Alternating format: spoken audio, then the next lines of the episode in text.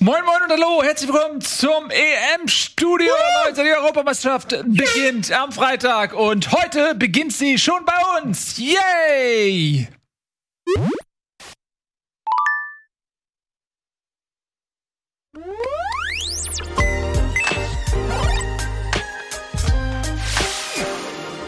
Wow. Ja richtig chillig. Oder? Man muss sich an die Länge gewöhnen. Wie lang, man weiß immer nicht, wie lange geht das. Wann muss man aufhören, in der Nase zu popeln und so weiter. Äh, unser neues Intro, wunder wunderschön. Vielen Dank an unsere Grafikabteilung. Sie hat es einfach drauf. Vielen Dank, dass ihr eingeschaltet habt. Ihr werdet es nicht bereuen. Heute haben wir eine fantastische Sendung. Und äh, natürlich haben wir Tobias Escher, meine Damen und Herren, den Autoren des besten EM-Vorbereitungsmagazins, was es da draußen überhaupt nur zu kaufen gibt. Ich habe es umsonst bekommen. Ich habe danach gefragt. Er hat mir geschenkt. Ich war zu geizig, um zwei Euro zu bezahlen. Was kostet das? 6,95. 6,95? Warum habe ich nichts bekommen? Weil du dich nicht für Fußball interessierst. Was du interessierst dich nur für Eintracht Frankfurt. Da ist was dran. Was, was für ein Magazin. Tobias Escher hat ein, äh, mit seinen Kollegen zusammen ähm, ein wunderschönes EM-Magazin geschrieben, wo er quasi alle Mannschaften einmal vorstellt, deren Stärken, Schwächen, Systeme. Wo ist es? Und äh, ich habe es als PDF und äh, ich kann es nur sehr empfehlen. Vielleicht check ich es dir. Ich habe es jetzt ja und es ist kein Copyright drauf. Ja, das wäre vielleicht auch für die Sendung nicht schlecht, wenn ich sowas hätte. Ja, das ist richtig. Ähm, ich schick's euch allen oder so Nach vielleicht der Sendung. sollte Tobi das machen. äh, wenn ihr da draußen Bock habt auf ein richtig geiles, kompetentes äh, Vorbereitungsmagazin, dann äh, haut mal Tobias Escher auf Twitter an. Der wird euch sagen, wo ihr 6,95 Euro investieren könnt. Der wird der wird's euch schenken, ja. Der wird's euch schenken, genau wie er mir das auch geschenkt hat. Dann außerdem in der Sendung heute Noah Platschko. Ähm, Noah arbeitet eigentlich hauptberuflich für T-Online, aber er ist ein cooler Typ und deswegen ist er quasi unser Mann vor Ort. Er ist nämlich bei der Nationalmannschaft dabei und wir werden regelmäßig zu ihm schalten und er kann quasi vor Ort berichten. Er schaut sich das Training an, er schnüffelt die Atmosphäre und äh, immer in den Telefonschalten wird er direkt reinhauen und sagen, was Phase ist. Man muss dazu sagen, weil du sagst, er arbeitet bei T-Online. Also er arbeitet natürlich für Fußball. Äh, in Sachen Fußball für T-Online. Er ist äh, bei, der Elf, bei den Elf Freunden, er ist Hertha BSC-Experte. Bei ähm, Amazon Music hat er, glaube ich, die ähm, Schalten auch äh, moderiert. Die, wie sagt man, diese äh, Konferenzschalten, die Amazon gemacht hat. Mhm. Ja, die Lizenz. Glaub ich, haben sie nicht mehr. Für die Audiolizenz. Für die Audioübertragung. wir haben nichts mehr. Wir haben auch kein Geld mehr. Ja, Amazon geht's, äh, Geht's schlecht. ja. Also Und für Er Fußball.de, also ein absoluter Fußballexperte. Was denn?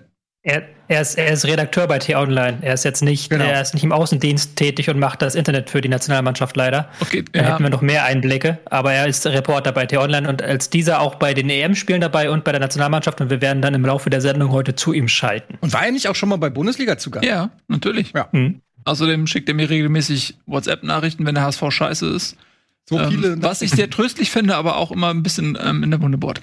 Genau. Ähm, außerdem, meine Damen und Herren, ich, ihr merkt es, ich versuche die Zeit ein bisschen zu strecken, um Ralf Gunesch die Möglichkeit zu geben, hier ähm, im Studio pünktlich zu erscheinen. Er schafft es nicht, weil er natürlich mit seinem ultra hochmotorisierten Auto nicht schnell genug über die Autobahn fahren kann, weil da noch andere Leute sind, die sich ihm in den Weg stellen. Und dann gibt es einen Stau und Ralf kommt zu spät, weil er einfach sein Zeitmanagement nicht in den Griff bekommt, weshalb er damals auch seine Karriere beenden musste, weil kein Trainer der Welt ihn mehr anstellen wollte, weil Ralf Gunesch einfach einen schlechten Ruf in der Branche hat.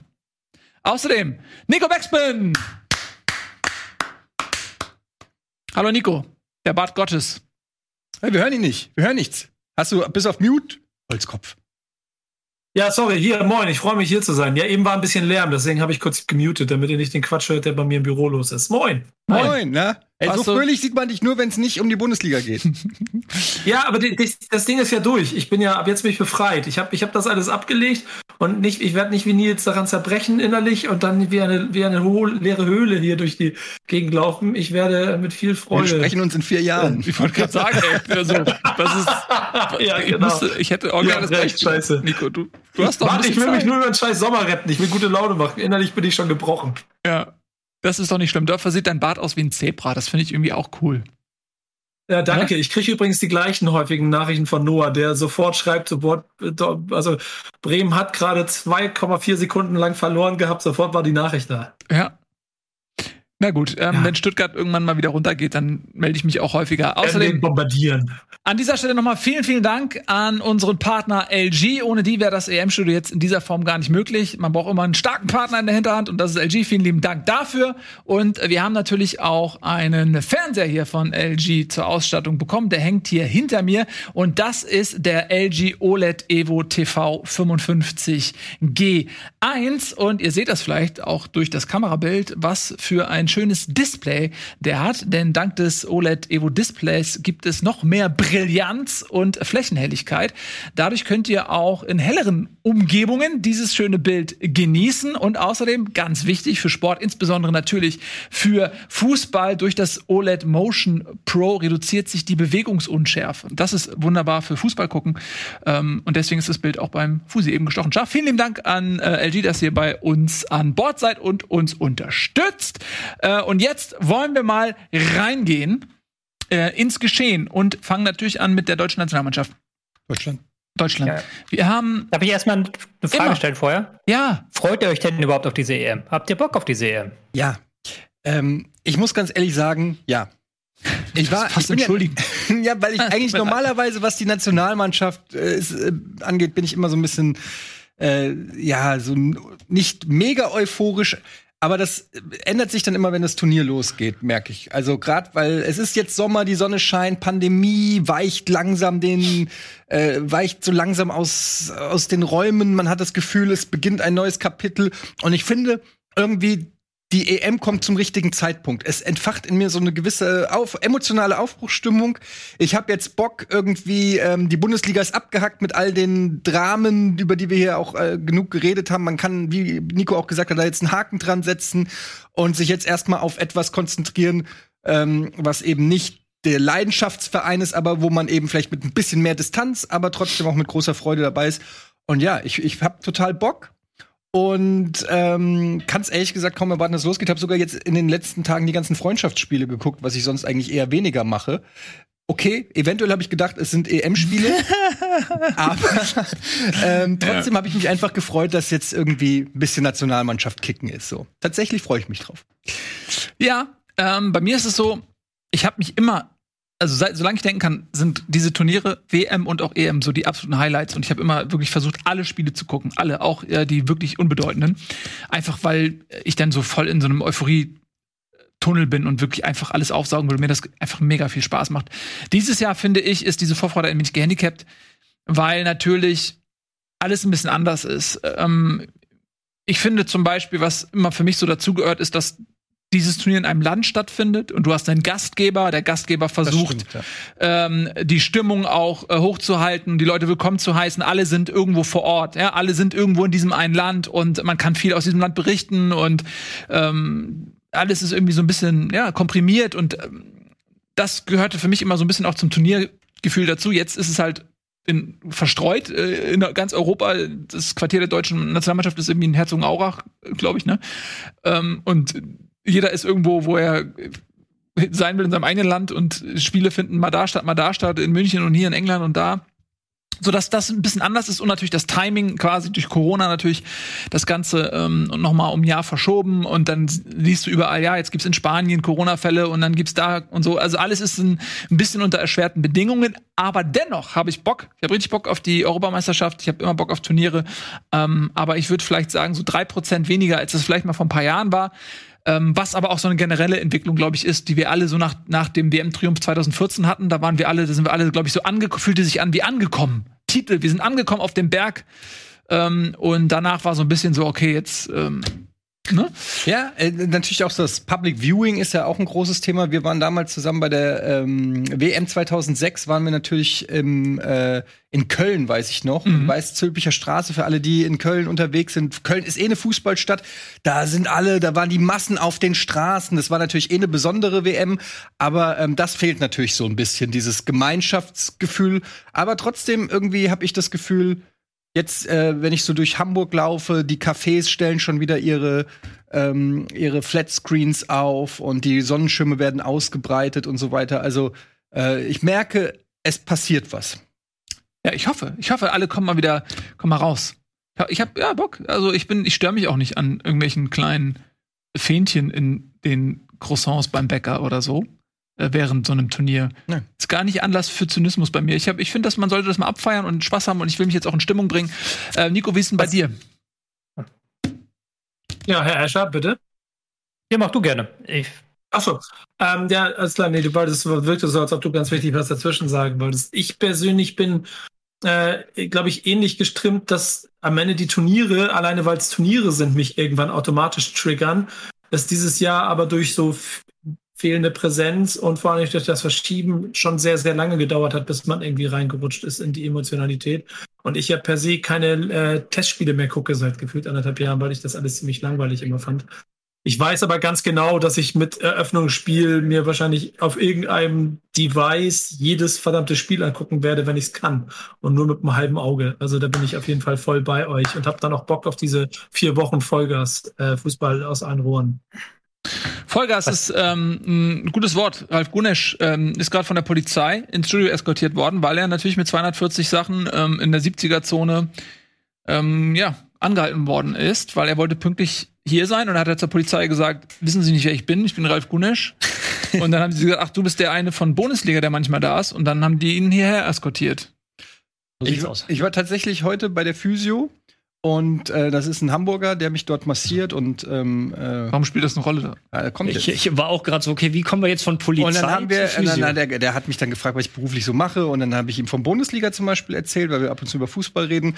Und dann hat er gefragt, ja, und wer, wer, wie macht ihr das dann so? Und dann habe ich gesagt, ja, da reden dann ich und meine Kollegen, wer sind die Kollegen? Dann habe ich gesagt, kennst du zum Beispiel hier äh, Ralf Gunesch?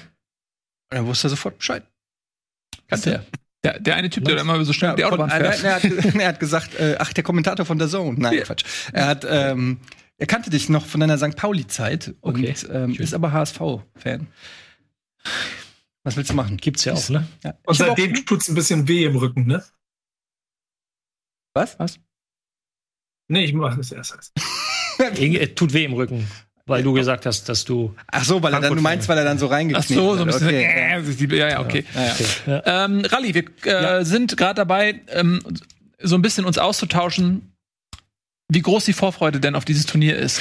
Und ähm, eigentlich wäre jetzt natürlich nach Nico Tobi dran gewesen, aber du darfst natürlich Nö. jetzt ähm, nee, Tobi hat ja keine Emotionen, deswegen ähm, muss er eh noch überlegen, wie er jetzt am besten lügt. Deswegen mach, mach, fang mal an. Äh, es ist, ist tatsächlich schwierig. Also ich glaube, ähm, wenn wir einfach so das letzte Jahr oder die letzten anderthalb Jahre musst du ja irgendwie dazu nehmen. Das war ja alles nicht normal. Das war auch, okay, wie sehr freuen wir uns jetzt auf die neue Saison, also jetzt auf die abgelaufene, weil klar war, dass wir äh, kaum bis gar keine Zuschauer haben werden äh, keine Pause. Das gab es ja viel auch die Diskussion, soll überhaupt gespielt werden und so weiter.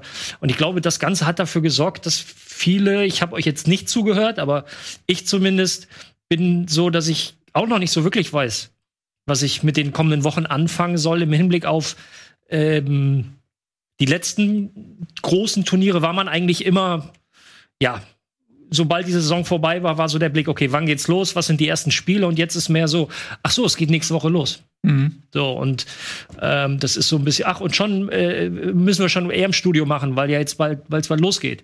Äh, ich glaube an dem Punkt, also so fühle ich mich zumindest, dass ich für mich noch nicht so wirklich greifbar, was, was die nächsten Wochen sein wird. Das machen wir aber heute. Wir sind äh, der Bagger, der deine Emotionen aus dem tiefen schwarzen Loch ans Tageslicht befördert. Ähnliches haben wir bei Tobias Escher seit vielen Jahren versucht. Sind wir dieses Mal erfolgreich? Tobi, freust du dich auf die Europameisterschaft? Ähm, tatsächlich nicht, aber ich glaube, das ist gut. Weil die vergangenen Turniere war es immer so, dass man irgendwie schon drei Wochen im Vorhinein total EM und alles schießt mich tot. Und ähm, kurz darauf dann, äh, wo es losging, ja, jetzt es geht's los und dann warst du irgendwie schon, schon weg. Da warst du warst halt schon vorbei quasi gefühlt. Wir sind auch das einzige EM-Studio der Welt, wo alle Beteiligten äh, sagen, du ehrlich gesagt, habe ich gar keinen Bock auf die EM. Ja, so, so haben wir es dann wirklich nicht gesagt. Ich sag, schalt, schalten Sie doch einfach ab und ja. schauen Sie was anderes, denn echt, was soll das mit diesem Fußball? Ja. Nein, aber nee, wisst ihr was? Aber pass mal auf. Ja, ein bisschen mehr Euphorie Eddie, vielleicht Eddie, hier. Nee, nee, authentisch. Eddie, Eddie, Eddie, pass mal auf. Das, das, das, ich möchte da kurz was dazu sagen. Mhm. Das Wichtige daran ist, dass dieses Format das ehrliche Format ist. Denn da draußen geht es bestimmt 80 Prozent der Leute ganz genauso, die nicht auf, der, auf dem Hype-Train jetzt Richtung Europameisterschaft seit vier Wochen gefahren sind, wie es dir natürlich auch große Markeninhaber äh, verkaufen müssen. Bei uns ist, wenn die Euphorie da ist, sie auch voll authentisch, weil ich sag dir ganz ehrlich, bis vor drei Tagen war es mir egal, und ich habe jetzt richtig Bock auf morgen. Und das äh, ist so, ich glaube, ist besser, als hier versuchen, die Trommel zu trommeln, die du gerade. Komm, wir machen Vote. Wir fragen mal mhm. wirklich, ob das stimmt, was du sagst, Nico. Und mhm. wir fragen mal das Volk. Wie sieht's aus? Habt ihr Bock auf die EM? Seid ihr heiß oder nicht?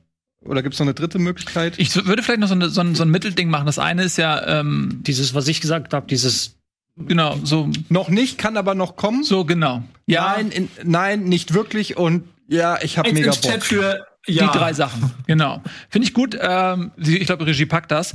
Ähm, und während die Regie das macht und wir diesen Vote dann in Kürze auflösen, bitte beteiligt euch dran. Ähm, das ist äh, uns sehr wichtig.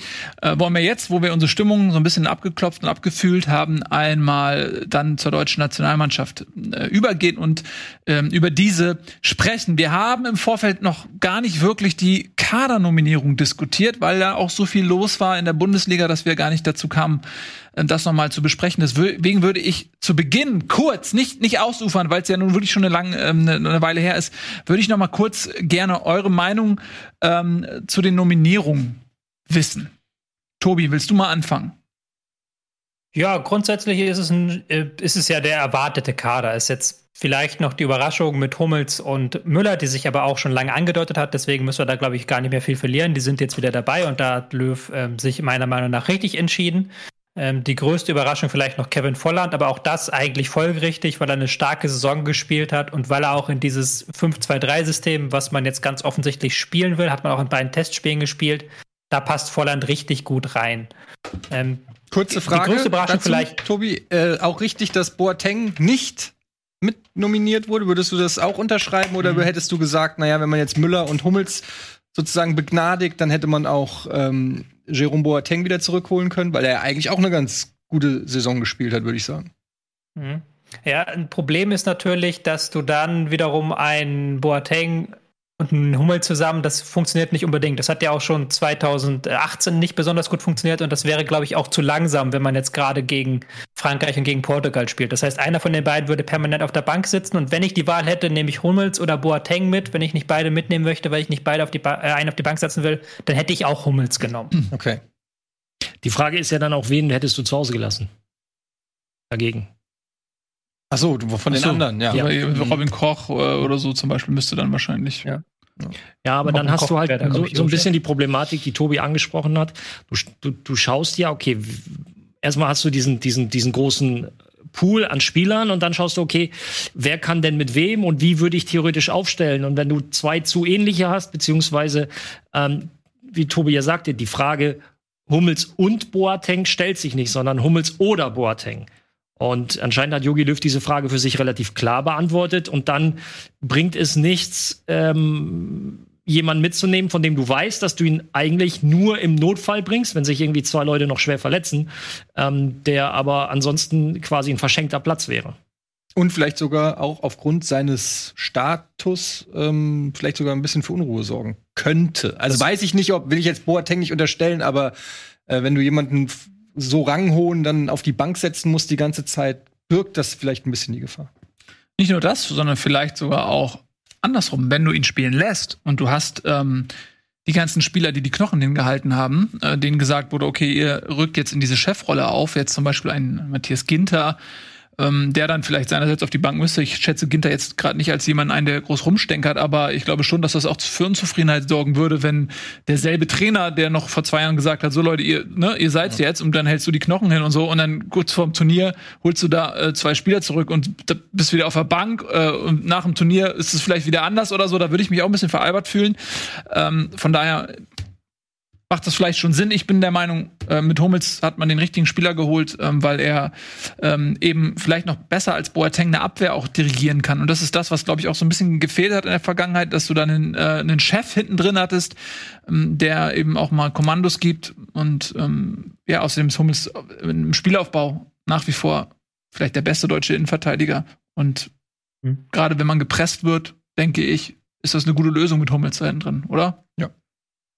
Es so gibt sagen. noch eine Sache, Kadersache, die ich noch einmal kurz angesprochen haben möchte. Ähm, dass Baku nicht dabei ist, mhm. finde ich nicht optimal. Der hat zwar jetzt eine sehr starke U21 EM gespielt, er war auch ein Mitgrund dafür, dass wir da den Titel gewinnen konnten.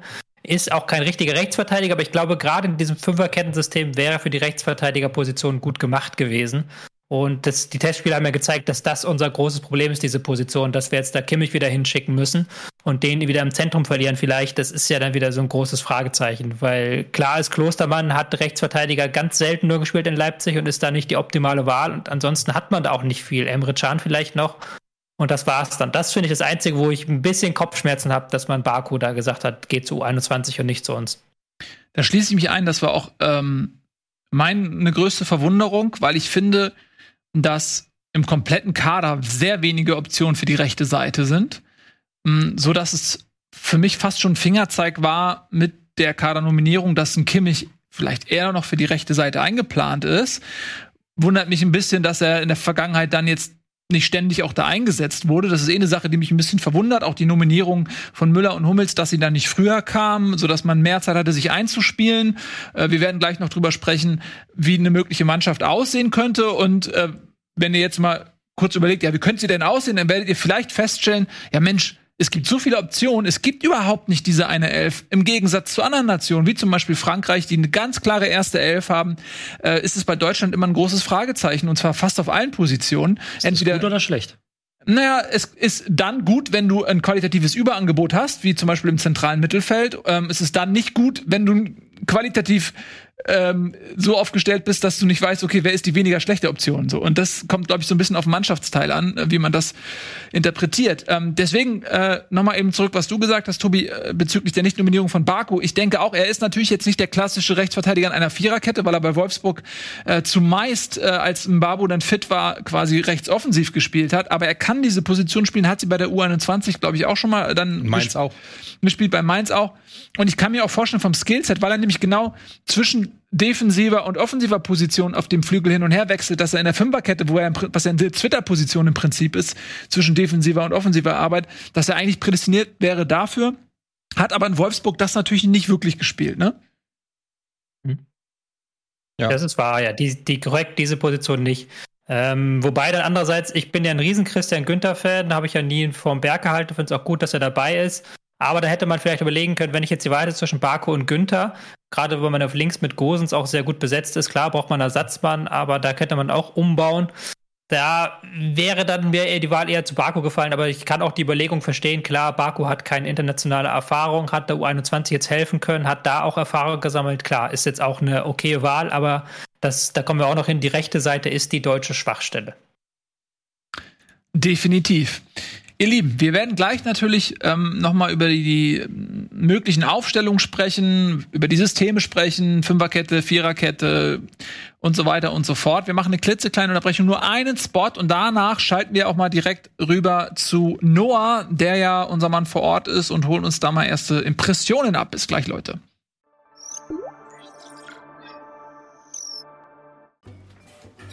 Prost.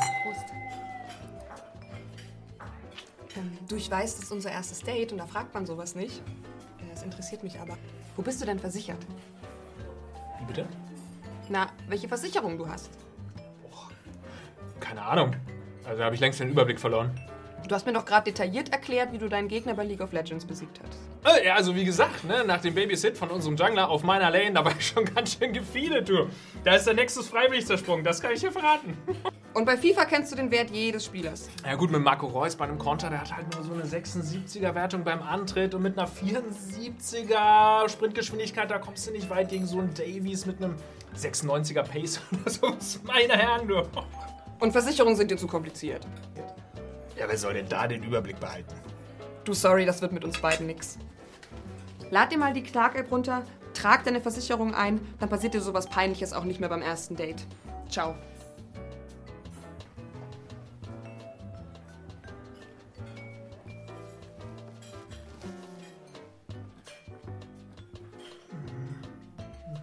Einfach die Clark-App herunterladen, mit dem Code BEANS anmelden, drei Versicherungen eintragen und einen 45 Euro Amazon-Gutschein sichern.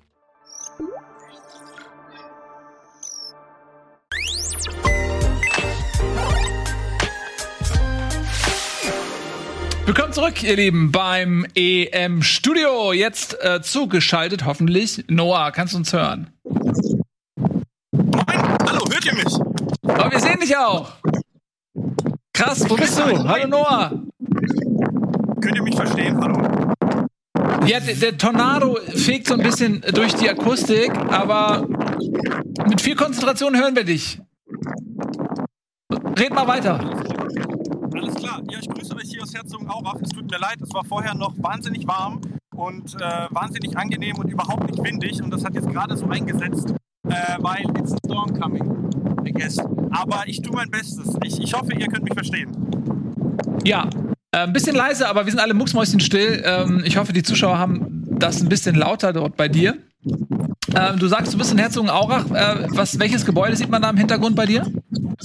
Ähm, das hier ist äh, die Adidas äh, Homebase. Das ist nur ein Verwaltungsgebäude. Also nicht, dass irgendwelche Leute jetzt denken, dass dort die Nationalmannschaft äh, drin ist. Ähm, die ist tatsächlich ein bisschen weiter weg von hier. Das hier ist quasi so, ähm, ja, das der Bereich, wo die ganzen Journalisten ankommen, um ähm, sich testen zu lassen, um den Schnelltest zu machen, um den PCR-Test zu machen, um dann aufs Gelände zu kommen. Und dann ist hier unweit von mir, ich kann kurz die Kamera drehen.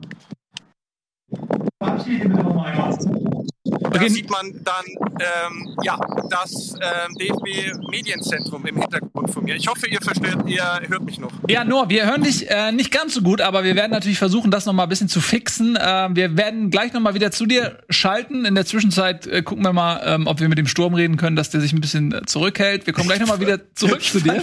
Seid mir nicht böse, ich finde es ehrlich gesagt ein bisschen lustig. Es ist wie so ein Loriot-Sketch ein bisschen.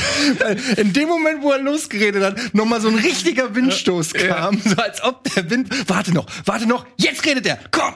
Ja, Ähm, so ein bisschen ja, so aber es ist, äh, wie gesagt, heute Premierensendung und äh, nicht alle technischen Sachen laufen hier schon reibungslos. Es ist live, wir haben einen Mann vor Ort, seht uns ein bisschen nach, aber wir arbeiten dran, dass das jetzt gleich noch flüssiger läuft. So sieht das aus. Ähm, in der Zwischenzeit kommen wir jetzt mal zu. Hat mich an diese, an diese äh, Sturmsucher, da kennt ihr diese Dokus, wo die den Ja. Tornados hinterherfahren und Ja. dann trotzdem guten Sound haben?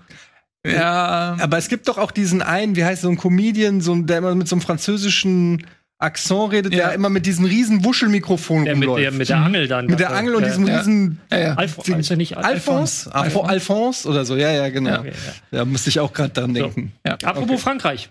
Nee, nee, nee, nee, Nicht? nee, nee, Ah, nee, nee, Scheiße, nee, komm. nee, nee, nee, Das nee, hättest- nee. den hättest du jetzt nutzen Ja, müssen. d- aber die Ausfahrt kam zu früh leider. Ach so, okay. ähm, da kommen wir natürlich gleich noch mal hin. Jetzt wollen wir erstmal über, noch mal über die deutsche Nationalmannschaft sprechen äh, und mögliche Aufstellungsvarianten. Deswegen die Frage an euch. Im Spiel gegen. Das ist Naja, wir ganz jetzt, entscheidend. Das ist mit Sicherheit sehr entscheidend. Wir fangen natürlich jetzt erstmal an mit Frankreich, aber wir können das gerne ausweiten, ob ihr glaubt, dass ähm, zum Beispiel eine Fünferkette erstmal gegen Frankreich das Mittel ist und dann vielleicht später gegen Ungarn oder gegen Portugal eine Viererkette, ähm, dass äh, Jogi Löw sich das offen hält, je nach Gegner.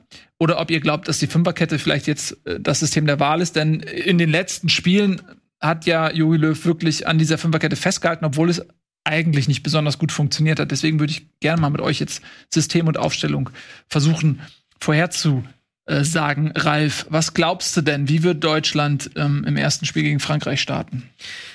Also ganz grundsätzlich ist natürlich, hast du als, als deutsche Mannschaft äh, schon den Anspruch, dass du dich auch ein Stück weit nach dir selber richtest, dass du deine eigene Spielidee, Spielphilosophie auf den Platz bringst. Äh, ist jetzt gegen den amtierenden Weltmeister nur bedingt äh, ein so 100% durchzuziehen? Was ich mir zum Beispiel vorstellen kann, ist, dass ähm, der Fokus schon darauf gelegt wird, dass du drei Innenverteidiger auf dem Platz hast.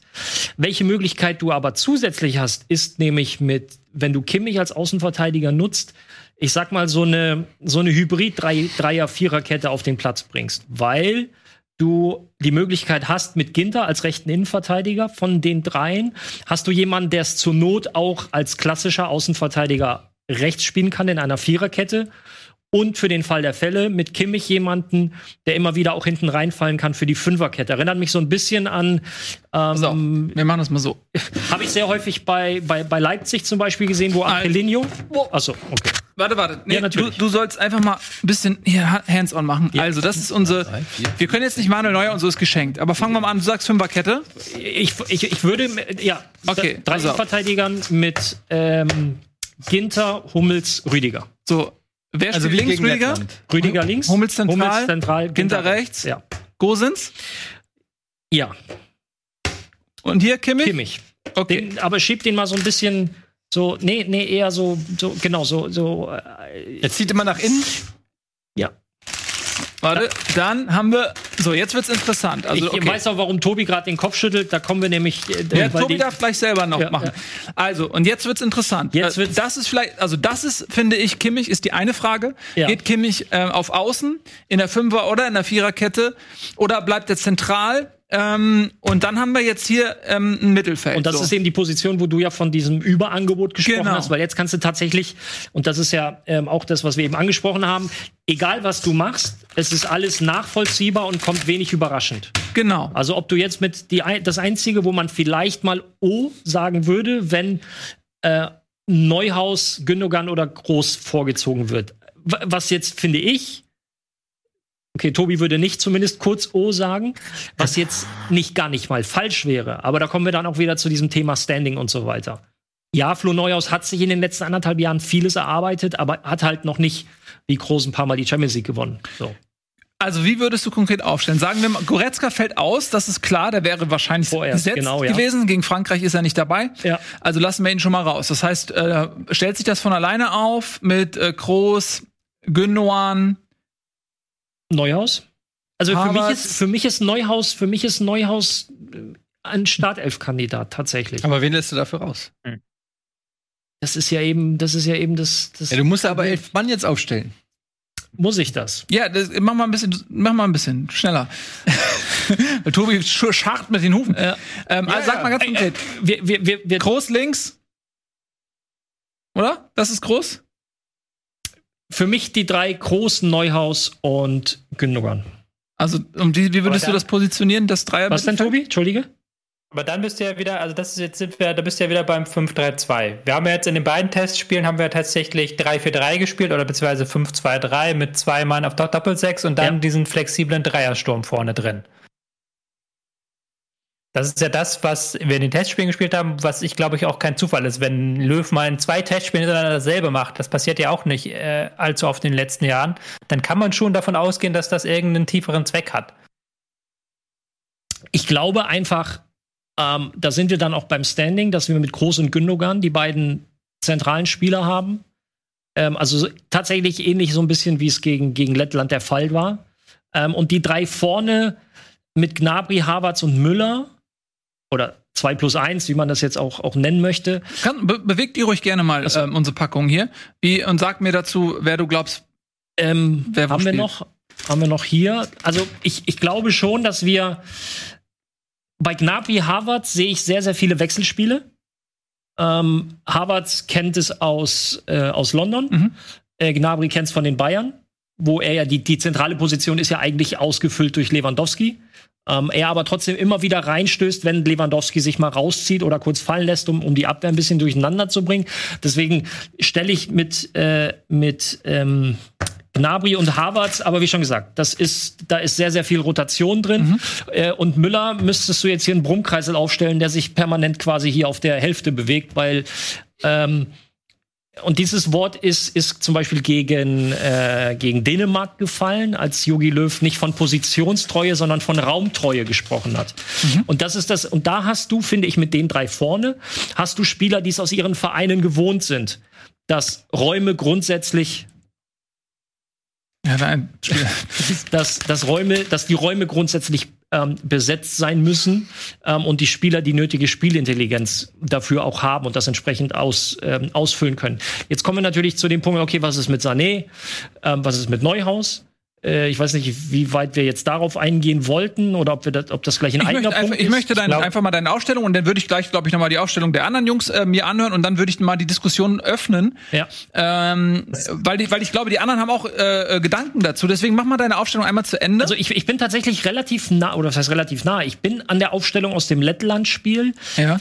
ich für mich würde es ich, ich, ich sehe Flo Neuhaus aber das, das ist halt jetzt der sag Punkt. doch mal was. Jetzt sag doch mal, ja, kommt mal über die Fische. Du kannst dich auch nicht vor deine Mannschaft hinstellen und der bei der Dings und ja, Ja, ich Moment, könnte wir mir auch vorstellen, ja- dich wir- ich hab ja jetzt auch keine und- Mannschaft vor und mir, du sondern- könntest ja vielleicht und wenn wir das so machen, jetzt hier Butter bei die Fische. Wer spielt bei dir im Mittelfeld? Wer spielt bei dir vorne? Ich tue jetzt ich, ich habe jetzt mal kurz so getan, als wärt ihr mein Trainerteam und wir würden das zur Diskussion stellen.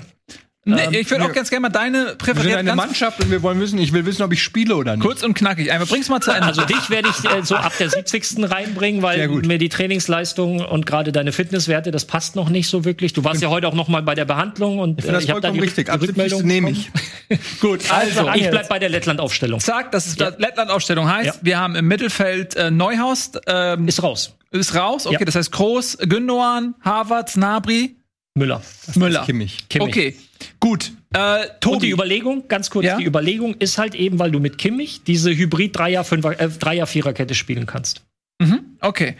Jetzt, äh, Tobi, du hast eben schon, ähm, glaube ich, äh, in dir Herz gebrodelt. Teile ja, uns mir deine Gedanken. Gebrodelt, aber es ist ja, es ist ja, ich sehe zwei Probleme. Ich habe ja schon gesagt, die rechte Seite ist ein Problem. Und da zähle ich halt nicht nur den Rechtsverteidiger dazu, sondern auch den rechten Innenverteidiger der Dreierkette weil der wird es mit Mbappé wahrscheinlich zu tun bekommen. Und da bin ich bei niemandem der deutschen Nationalmannschaft so wirklich sicher. Da wäre halt ein Klostermann tatsächlich insofern eine interessantere Wahl als Ginter, weil Klostermann mit zu den schnellsten Spielern der Bundesliga zählt. Und das tut Ginter nicht. Und äh, das zweite Problem ist halt die Rechtsverteidigerposition. Da musst du eigentlich Kimmich aufstellen, weil du hast keine wirklich andere Option. Andererseits ist ein Mittelfeld mit Gündogan groß auch durchaus anfällig. Weil das sind beides ähm, keine Spielertypen, die klassischen Sechser sind, die da vor der Abwehr dann absichern und das Raumgefühl haben, auch da alleine abzusichern, ohne Partner. Ähm, Gündogan hat das ja zum Beispiel im Champions League-Finale gespielt, das war nicht optimal. Mhm. Und Groß hat normalerweise Casemiro neben sich im Club, der, der diese Rolle macht eben, der diese Rolle des absichernden Sechsers erfüllt. Das sind meine zwei Bauchschmerzen-Dinger, aber ich kann mir auch nicht, ich habe jetzt keine andere Aufstellung als Kimmich Rechtsverteidiger, Gündogan und ähm, Groß im Mittelfeld. Okay, das ist mal kurz und knackig. Können wir das einmal noch zu Ende führen? Also, ich versuche mal zusammenzufassen, du grätsch dann bitte rein, ja? Also, äh, ähnlich wie bei Ralf, äh, Rüdiger links, Hummels zentral, rechts Ginter, mhm. ähm, dann auf den Außen Gosens ähm, mhm. und äh, rechts quasi dann bei dir auch Kimmich im Mittelfeld. Wenn ihr, wenn ihr denn eine Alternative habt, bietet sie mir an. Wenn nein, nein, nein, Tobi, du stehst jetzt vor der, Mannschaft, du stehst ja. vor der Mannschaft und machst dir die Aufstellung. Dann werde ich dir sagen, Leute, ich habe keine Alternative, ihr seid zu schlecht, wir haben keinen Rechtsverteidiger. Kim, ich muss dahin. Pädagogisch richtig. Eine gute Ansprache gewesen. Pädagogisch wertvoll. Ähm, also, bei, ganz kurz, ja, nein, Kimmich spielt bei dir rechts. Ja. Gut, in der Mitte spielen dann auch jetzt Groß und Gündogan? Ja. Und dann vorne, wie bei Ralf, auch äh, quasi Müller, Havertz und Nabri. Ich würde vielleicht überlegen, ob ich Werner statt Havertz bringen würde von Anfang an. Und dann äh, Müller und Nabri davor. Und dann vielleicht Müller so ein Stück weit hinter Nabri und Werner. Ich glaube, wir werden dann eher über schnelles Umschalten auch kommen und dann viel Tempo hinter die gegnerische Kette brauchen. Mhm. Und das sind dann eher so Nabris Aufgaben. Dann hast du halt einen Tiefenläufer mit Werner, du hast einen ähm, Raumdeuter mit Müller und du hast noch mit Nabri so einen Wühlmaus, der ja auch ins Dribbling gehen kann, ins 1 gegen 1 gehen kann. Ich sehe eher nicht einen Sané, ich sehe ähm, Volland vielleicht auch noch nicht in diesem Spiel. Das wäre dann meine Variante, halt eben Werner vielleicht für Harvards reinbringen. Mhm. Nico. Schwierig, schwierig, schwierig, schwierig, weil ich finde, alle Tests bisher nicht ganz so viel Aussagekraft hatten ähm, für am Ende ein Spiel gegen Frankreich, das einfach eine Sonderstellung hat. Und das, das die größte Sorge, die ich gegen Frankreich dann auch noch habe, ist Tempo. Und das nicht nur äh, äh, äh im Zweifel auf den Außen, sondern auch auf der 6. Und deswegen weiß ich nicht, ob das auch zu kitten ist an irgendeiner Stelle. Ähm, Gehe deshalb, glaube ich, mit meinem Gefühl für diese Mannschaft auch den ähnlichen Weg wie ihr. Denn da ist auch noch die Frage, ob Werner besser wäre als einer von den dreien, die gegen Lettland gespielt haben. Ja, ähm, aber ich glaube, an Ginter, Hummels, Rüdiger führt kein Weg vorbei. Und deshalb wird automatisch auch Kimmich äh, die Rolle spielen, die er auch schon gegen Lettland gespielt hat.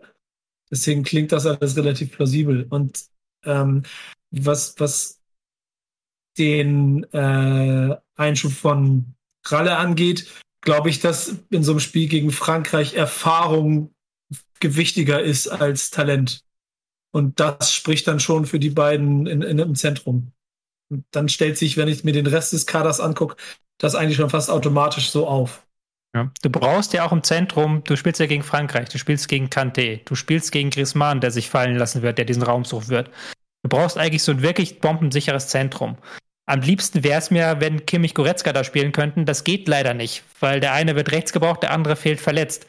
Ähm, deswegen bin ich auch nicht zufrieden mit Gündogan groß, aber ich glaube, Neuhaus ist dann noch ein größeres Risiko, weil der auch vielleicht diese Körperlichkeit vermissen lässt. Der ist zwar extrem, der würde sich zwar rauswinden aus vielen Sachen, aber ich glaube, gegen Kanté, einen der besten Pressingspieler der Welt, da brauchst du halt enorme Ballsicherheit und Körperlichkeit und die bringt Gündogan mit und Groß ist halt noch eine Nummer passsicherer als Neuhaus. Deswegen sehe ich Neuhaus jetzt nicht so einen Grund für eine Debatte da, weil du da halt wirklich, der ist in der Rangliste hinter Kimmich, Gündogan groß, finde ich. Ähm, und, und zum Thema Körperlichkeit, Tobi, deswegen würde ich zum Beispiel Harvards statt Werner spielen lassen, weil gerade in den letzten mhm. Wochen das, was Harvards bei Chelsea gespielt hat, ich erinnere mich da an das Halbfinale gegen Real, mhm. Und das war halt einer der Gründe, warum Tuchel ihn aufgestellt hat. Das war schon richtig stark, wie er gegen, gegen Ramos und Koda äh, einfach sich ganz stabil gezeigt hat. Also da auch noch mal relativ schnell den nächsten Entwicklungsschritt gemacht hat. Und deswegen sehe ich da, äh, weil diese, diese Stabilität brauchst du auch vorne im Sturmzentrum. Ähm, deswegen eher Harvards mhm. für mich. Ich würde gerne Noah noch mal dazu schalten. Ich glaube nämlich, der Orkan ist ein bisschen abgeschwächt. Ähm, und wir wollen mal schauen, ob wir ein bisschen besseren Ton haben jetzt. Lieber Noah, kannst du uns hören?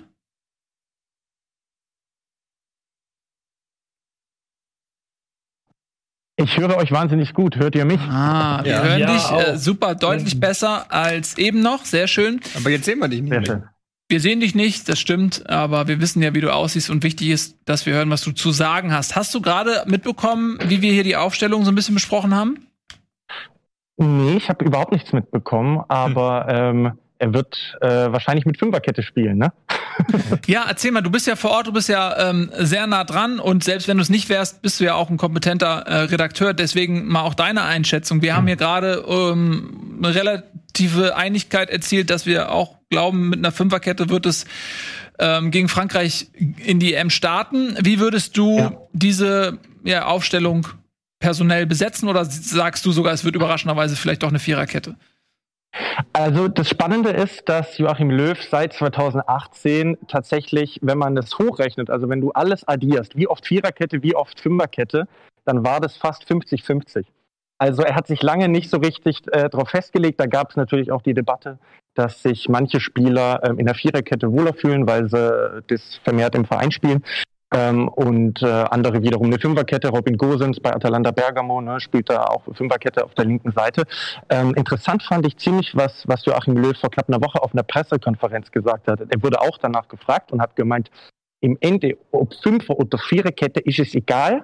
Die, Ab die Abstände müssen passen. Die Abstände. Und das hat er wirklich so betont, von wegen, dass er meinte, okay, die, Räume müssen besetzt werden. Ja, das ein gutes Pressing muss die Mannschaft spielen. Und dann hat er gemeint, ist es im Grunde egal. Das System ist nicht so wichtig, hat er gesagt.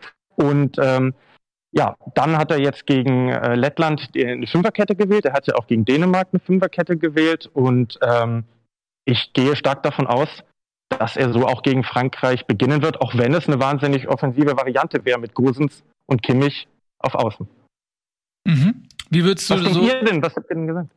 Also bislang ähm, also Eddie und ich haben unsere Kompetenz bisher noch ein bisschen zurückgehalten, ähm, aber Ralf, Nico und Tobi sind sich halt auch einig bei der Fünferkette. Abwehr ähm, hatten wir gesagt, ähm, Rüdiger, Hummels und Ginter und dann Gosens und Kimmich auf ähm, den Außen und dann in der Mitte gab es ein bisschen Diskussion. Groß und Gündogan äh, sind es dann geworden, ähm, Müller und jetzt ist die Frage Havertz oder Werner.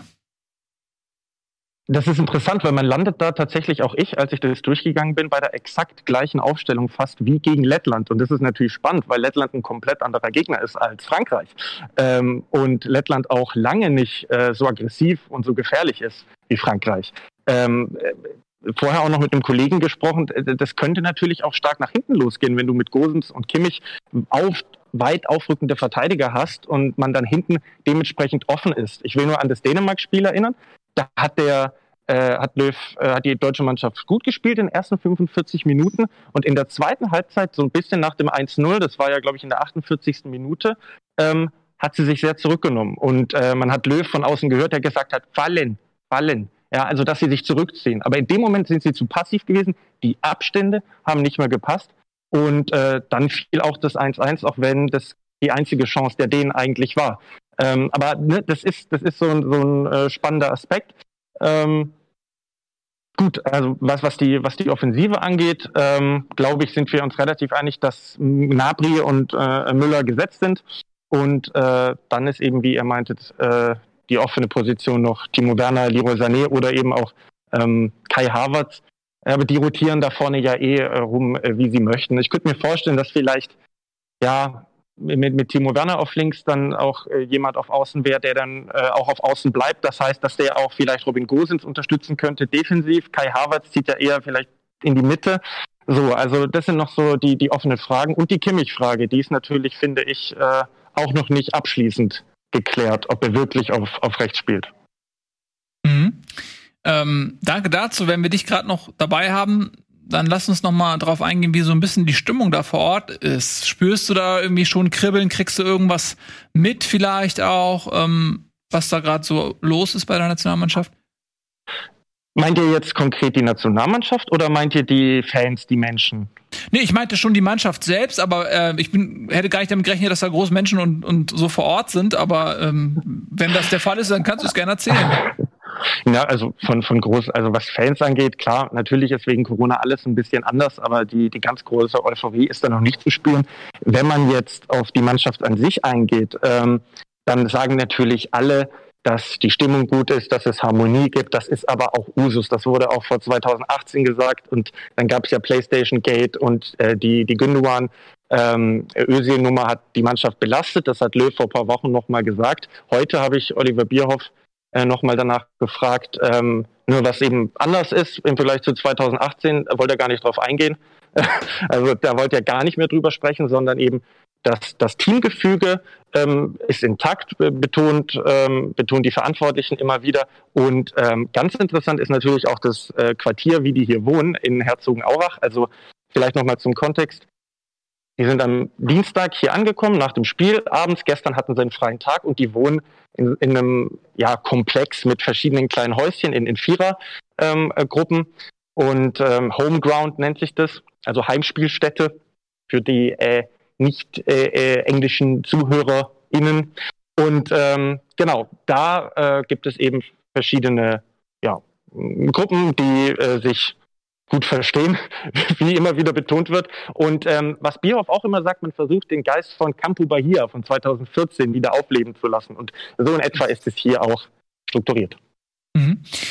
Ähm, Nochmal eine andere Frage. Wie würdest du das einschätzen? Die U21, die ist ja schon als Außenseiter ins Turnier gegangen, hat ja ihre Europameisterschaft gespielt und gewonnen jetzt äh, die Tage. Und da hieß es immer so, ja, die Jahrgänge, die jetzt die U21 bilden, die haben nicht mehr die Qualität, schon gar nicht im Vergleich zu anderen Nationen, Frankreich, England, Spanien und so weiter. Jetzt hat diese Mannschaft das Turnier gewonnen und meiner Meinung nach hat sie das eben gewonnen aufgrund einer mannschaftlichen Geschlossenheit, aufgrund eines Teamgefühls, ähm, dass sie eben auf den Platz gegangen ist und man das Gefühl hat, okay, das ist wirklich die Mannschaft, so wie quasi die A-Mannschaft äh, marketingtechnisch getauft wurde, so äh, repräsentiert äh, quasi die U21 das wirklich.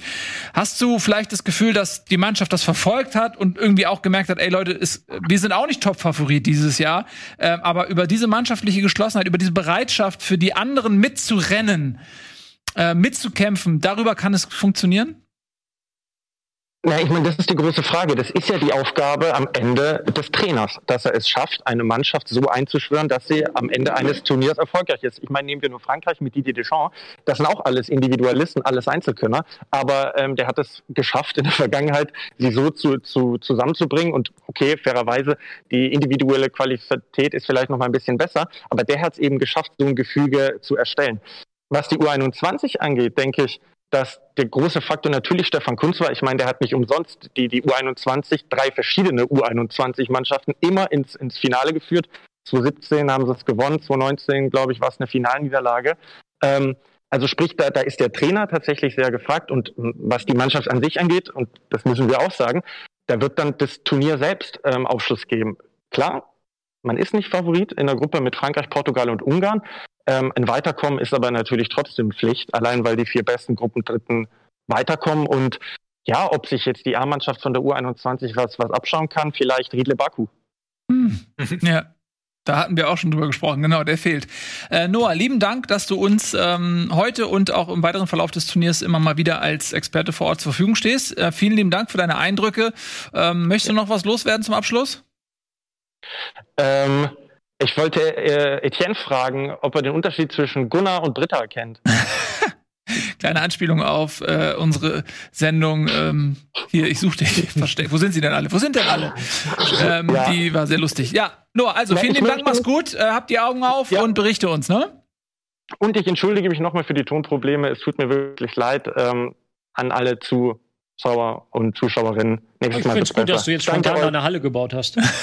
Ist selbstverständlich, entschuldigt. Profi. Mach's gut, Gott, äh, Noah, vielen Dank. Ja, schon Gunnar fast gesagt. Nimm noch ein bisschen euch. was vom Kimmich. Ähm, nimm mal ein bisschen was von Kimi, aber nicht zu viel. Der braucht die Energie. Wir brauchen den.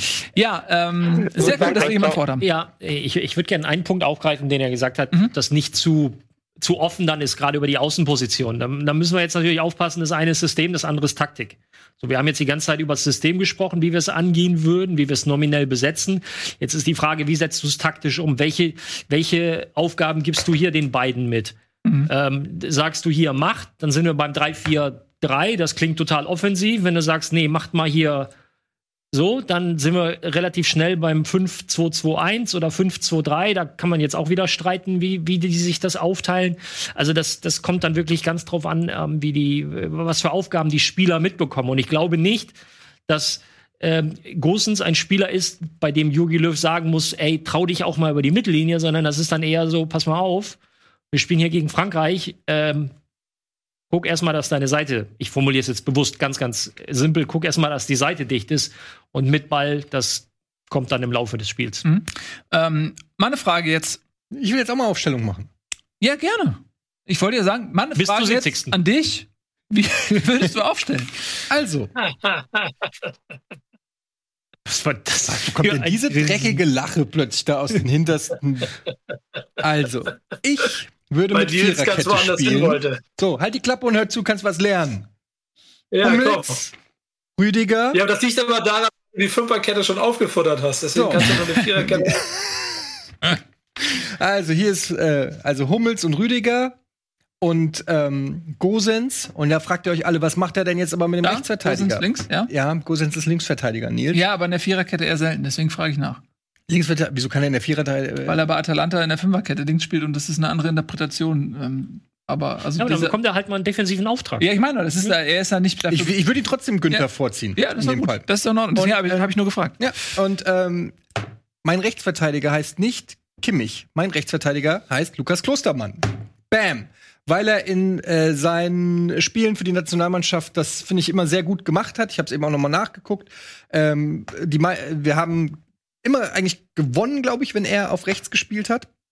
Keine Ahnung, ob das äh, Statistik Ganz stimmt. kurz, ich habe die beiden Namen. Das war Mats Hummels, Hummels und Antonio Rüdiger. Rüdiger. Okay, alles klar. Mhm, Ja, ja, ja, ja. Zwei deutsche Innenverteidiger. Ja, ja. So, das gibt mir nämlich die Möglichkeit, dass ich im Mittelfeld, weil ein Verteidiger äh, quasi rausfliegt, gibt mir die Möglichkeit auf ähm, Havertz, Kimmich, Havertz, Kimmich und Gündogan, wobei die natürlich ähm, ja, immer durch, durchwechseln können. Ähm, je nachdem. Havertz, Kimmich, Gündogan. Wie viel habe ich noch? Ja, das ist jetzt 4-4. Eins, 4-3 zwei, hast drei, du jetzt. vier, also ein fünf, Mittelfeld, zwei Die vorne. Frage darfst du auf, aber die Frage darfst du auf keinen Fall in der Kabine Und dann stellen. haben wir in, in der Spitze Nabri, Müller. Habe ich noch einen? ja. Mhm. Du bist jetzt Einen hast beim du noch. 4-3 und dann noch 4-3. Werner. Ja, okay. Und Mhm. hier ist natürlich Kevin Trapp. Und nein, das ist Spaß. Ähm, und äh, Manuel Neuer. Also, Manuel Neuer, Viererkette, Hummels, Rüdiger, äh, Klostermann, Gosens. Wir haben ein äh, Mittelfeld bestehend aus Gündogan, Kimmich, Havertz und im Sturm ha haben wir Gnabry, Müller und ganz vorne Timo Werner. Darf ich eine Frage stellen? Immer. Also steht zur Diskussion. Du möchtest also gegen eine linke Seite potenziell mit Pogba, Griezmann und Mbappé keine Doppelbesetzung. Hast du äh, das Spiel gegen Bulgarien gesehen von Frankreich? Ich Also nein, ich habe es gesehen Ja. und ich war nicht beeindruckt von Okay, Frankreich. gut. Überhaupt nicht beeindruckt von Frankreich. Auch wenn sie 3-0 gewonnen haben, waren die Franzosen nicht so stark, dass wir uns jetzt hier ständig einkacken müssen. Sie sind für mich auch nicht der Favorit dieses Turniers, um die Frage zu beantworten. Ja, Du verzichtest ich, auf die. ich verzichte da. Okay. Ich verzichte darauf. Ich glaube, wir haben hier genug Zweikampfstärke und Geschwindigkeit, um ähm, Frankreich zu bezwingen. Ich finde das äh, sehr erfrischend, dass du nämlich äh, eine Alternative mit reinbringst, weil das ist ja im Prinzip genau die Diskussion, weil Viererkette ist das traditionelle System der deutschen Nationalmannschaft und diese Fünferkette damit fremdelt sie ganz offensichtlich. Es ist nicht völlig klar, wer spielt wo, weil eben äh, die Spieler fehlen, die dort unangefochten auf dieser Position gesetzt sind. Man muss immer ein bisschen gucken, wer, wer wie gesagt, ist derjenige, der am ehesten passt. Ähm, und bei einer Viererkette, und das ist was, was du ja auch gesagt hattest, haben wir natürlich unser Sahnestück quasi um eine Position ähm, erweitert, so dass man eben nicht sich überlegen muss, wer aus, aus äh, Groß, Genoan, ähm, Doch, groß ist nicht dabei. Kimmich, Goretzka ist ja leider verletzt. Ja, ich weiß, aber ein, da ist ja in dem Fall nur einer über die Klinge gesprungen. Ähm, bleibt dann draußen. Deswegen jetzt mal die Frage, weil das ist ja berechtigt, dass du dich fragst, warum stellt man das System jetzt um, eigentlich ohne Not? Das äh, klingt ja eher wie eine Anpassung, vielleicht auch auf den Gegner. Ähm, warum ist die Viererkette in diesem Turnier wahrscheinlich nicht die Wahl Yogi Löws? Experten, bitte. Die, die Voraussetzungen sind ja andere, als wir es noch in der Vergangenheit hatten. Ähm, Deutschland ist ja nicht dieser krasse Favorit und geht auch nicht als krasser Favorit in die Gruppe. Und die Ausgangslage ist eine andere. Also in der klassisch bist du ja als Deutschland, gehst du in eine Gruppe rein, da sind drei Mannschaften, die du eigentlich schlagen musst. Und da sind drei Mannschaften, gegen die du als Favorit reingehst und wo du auch weißt, die werden eher strategisch defensiv an das Spiel rangehen. Aber jetzt haben wir halt in den ersten beiden Spielen Frankreich und Portugal, den amtierenden Weltmeister und den amtierenden Europameister. Beide Teams sind nochmal eine, äh, eine Schippe stärker als bei den Turnieren. Das kann man sich ja gar nicht ausmalen, aber ähm, Portugal zum Beispiel ist ja mit sehr viel Glück Europameister geworden. Und jetzt ist die strategische Frage eine ganz andere, nämlich wie schaffen wir es, die Offensive dieser starken Gegner in den ersten beiden Spielen zu bändigen und wie schaffen wir es auch selber, hoffentlich im Umschaltmoment zum Beispiel, ähm, diesen Gegnern weh zu tun. Und da ist dann eine andere Herangehensweise gefragt als bei den vergangenen Turnieren. Und so eine Fünferkette kann dir natürlich, wenn du tief stehst, öffnet sie dir Stabilität in der letzten Linie und du kannst zugleich auch über die Außen mit den Außenverteidigern Druck machen. Also da hat, die hat durchaus Vorteile. Und nun kommen wir noch zu einem sehr wichtigen Punkt, das hast du ja gerade schon bei Gosens angesprochen. Wir haben auf links mit Gosens einen wirklich starken Linksverteidiger, der aber einen sehr offensiven Linksverteidiger spielt. Einen, der im Club, ich weiß nicht, hat er, ich glaube, zweistellig getroffen hat in dieser Saison als Linksverteidiger, weil der immer wieder von links in den Strafraum zieht. Das ist seine große Stärke. So, so ein bisschen wie Angelino bei Leipzig, würdest du sagen? Ja, ja, also ja, ein bisschen anders vom Spielertyp her, weil er ein Mhm. bisschen kräftiger ist, ein bisschen weniger dieses Technische hat, aber er hat auch ein sehr gutes Timing und das, ich will ja meine Spieler auf ihren stärksten Positionen reinbringen. Und wir haben keinen natürlichen Rechtsverteidiger, weder für Vierer noch für Fünferkette. Wir haben aber einen natürlichen Vierer, äh, Linksverteidiger für die Fünferkette. Dann würde ich halt dann schon, das ist schon ein gewichtiger Fingerzeig für dieses System. Und bevor mir die Luft ausgeht, letzter Punkt. Wir haben drei Spieler von Chelsea dabei, die sich in diesem System extrem wohlfühlen. Drei Spieler, die gerade mit diesem System die Champions League gewonnen haben, die alle im Finale auf dem Platz standen. Wir haben auch noch andere Spielertypen, die sich Die eben bei mir in dieser auf dem Fünferkette. Ja, klar, stehen bei dir auch auf der Platz, aber nicht unbedingt auf ihren 100% besten Positionen im 100% besten System. Aber wir haben da wirklich jetzt die Möglichkeit, mit einer Fünferkette ranzugehen, mit Spielern, die das auch können. Also nicht, nicht irgendwie das auf Spieler aufzwängen, die das normalerweise nicht spielen, sondern wirklich die Hälfte der Mannschaft fühlt sich in diesem System wohl. Deswegen sehe ich es als sehr, sehr positiv an, mit dieser Fünferkette anzufangen. Eben auch um diesen Favoriten Frankreich und Portugal, die beide als Favorit gegen Deutschland ins Spiel gehen, machen wir uns da nichts vor, um denen was entgegensetzen zu können. Mhm. Du hast aber, wenn ich da kurz drauf eingehen Ja. darf, ähm, du, das ist ja auch das, was Löw gesagt hat, diese Viererkette äh, ist ja nicht immer in Stein gemeißelt. Du hast ja die Möglichkeit in, in, mit dieser Variante, äh, dadurch, dass ähm, Klostermann ist ja auch so ein Hybrid aus, ups, aus Innenverteidiger und Außenverteidiger, wenn du so willst, hast du auch wieder diese drei Innenverteidiger, hast einen offensiven Gosens ähm, und hast hier durch die äh, drei Spieler Gündogan, Havertz und ähm, na, Kimmich, hast du ja auch die eine komplette äh, Möglichkeit, das on the fly quasi in eine Fünferkette umzuwandeln, wo dann ein Gosens wieder mehr über die Außen kommt, je nachdem, wie, wie es ist. Also ich finde, Nee. dass die Aufstellung, also dass das, äh, dass die die äh, Viererkette nicht automatisch bedeutet, dass man, dass das nicht stattfinden kann. Zum Beispiel, dass. Robin Gosens seine Offensivität ausleben kann. Aber bei deiner Variante fehlt mir dann jetzt derjenige, wer geht dann rechts in die Kette in der Fünferkette, neben Klostermann. Das kannst du machen, klar, finde ich auch nicht schlecht. Ich fände deine Variante auch zum Beispiel gegen Ungarn eine sehr gute Variante. Okay, dann du tausch halt Havertz mit, Kimmich, dann hast du die. Genau, dann rutscht, kann, Kimmich, kann Kimmich Ja, rechts kann rutschen, Kimmich das, und, äh, äh, aber dann bist du ja bei einer Fünferkette und das ist ja das, was du eigentlich nicht äh, wolltest. Nee, ich sag nur, Genau. dass, es, dass du das ja relativ schnell. Äh, Deine Variante Das ist ja eigentlich der. Ansatz, ist tatsächlich interessant. Das ist ja der Ansatz, den ich gewählt habe mit dieser Hybridlösung Kimmich, nur dass du über die Viererkette kommst. Genau. Ich eher die Dreierkette als Basis nehmen würde. Da sind wir wieder bei den Abständen, weil du mit drei Innenverteidigern schneller in die Absicherung gegen schnelle Leute wie Mbappé kommst, als, als es bei der Viererkette der Fall ist. Deswegen sehe ich da auch Vorteile. Und du machst es halt andersrum und nimmst die Viererkette als Basis für den Fall, dass es nötig ist, je nachdem, wie sich das Spiel entwickelt. Und man merkt, dass die Franzosen halt brutal Druck machen und Mbappé einen guten Tag hat, dann heißt es, Joshua, Ich halte es halt für einen großen Fehler, Kimmich sozusagen als Rechtsverteidiger zu verschenken und so in meiner Meinung nach ein bisschen für einen außer Form oder nicht außer Form, aber nicht mehr ganz so starken Toni Kroos zu opfern. dein Fokus, dein Fokus ist eher auf das eigene Spiel als auf Ja, das des Gegners. Absolut. Okay. Das, also, das muss unser Anspruch sein, ganz ehrlich. Also, klar haben wir jetzt nicht die Ergebnisse geliefert, aber ich finde auch dieses 7-1 gegen Lettland sollte uns nicht zu sehr darüber täuschen. Das war, also jetzt einfach zu sagen, das hat gegen Lettland super funktioniert, die gleiche Aufstellung machen wir jetzt gegen Frankreich, halte ich doch für ein bisschen naiv. Ähm, und da würde ich dann schon eher auf zu den alten Tugenden und zu dem alten System zurückkehren. Aber ey, was weiß ich schon. Hast du, glaubst du, Jetzt- wenn man gegen, wenn wir jetzt gegen Frankreich und Portugal und das, äh, Tobi hat ja auch gesagt, wir gehen nicht als Favorit ins Spiel. Ja. Ähm, und wenn man dann eben vielleicht, und das ist auch etwas, für das Jogi Löw ja durchaus auch kritisiert worden ist, dass er immer nur reagiert hat auf die Entwicklungen des Weltfußballs. Gut, Fünferkette ist jetzt auch nicht seine Idee, aber er versucht jetzt zumindest mal, ähm, auch wenn es ein bisschen unpopulär ist, etwas Neues quasi auch in der Nationalmannschaft zu etablieren. Das hat natürlich Anlaufschwierigkeiten. Ähm, die Bayern, die einen Block stellen in der Nationalmannschaft, sind auch Champions League-Sieger geworden mit einer Viererkette. Gut, da hast du nicht alle Positionen so besetzt wie eben im Verein bei den Bayern. Ähm, aber das ist halt ein System, womit sich dann auch die Bayern-Spieler natürlich wohlfühlen, was sie kennen. Ähm, aber ist es vielleicht gegen Frankreich nicht eine, auch eine, eine gute Idee zu sagen, ey, die Franzosen sind so konterstark und die sind auch Weltmeister geworden, ohne diesen krassen Ballbesitzfußball, den die Spanier etabliert hatten, dass sie gesagt haben, so pass auf, ähm, wir lassen den Gegner laufen, wir dominieren den Gegner, sondern die haben durchaus auch mal gesagt, ja, macht ihr mal. Ja, und haben eben auch ihre Konterstärke dann zum Tragen gebracht. Die haben unglaublich schnelle Leute, Mbappé, Coman, äh, der vielleicht nicht mal spielen wird, weil sie in Benzema jetzt auch noch einen Weltklasse-Stürmer sich zurückgeholt haben. Also die Mannschaft ist noch mal stärker eigentlich als die Weltmeistermannschaft Frankreichs mit Benzema da vorne drinne, der ja auch sehr gut zu Mbappé passen könnte.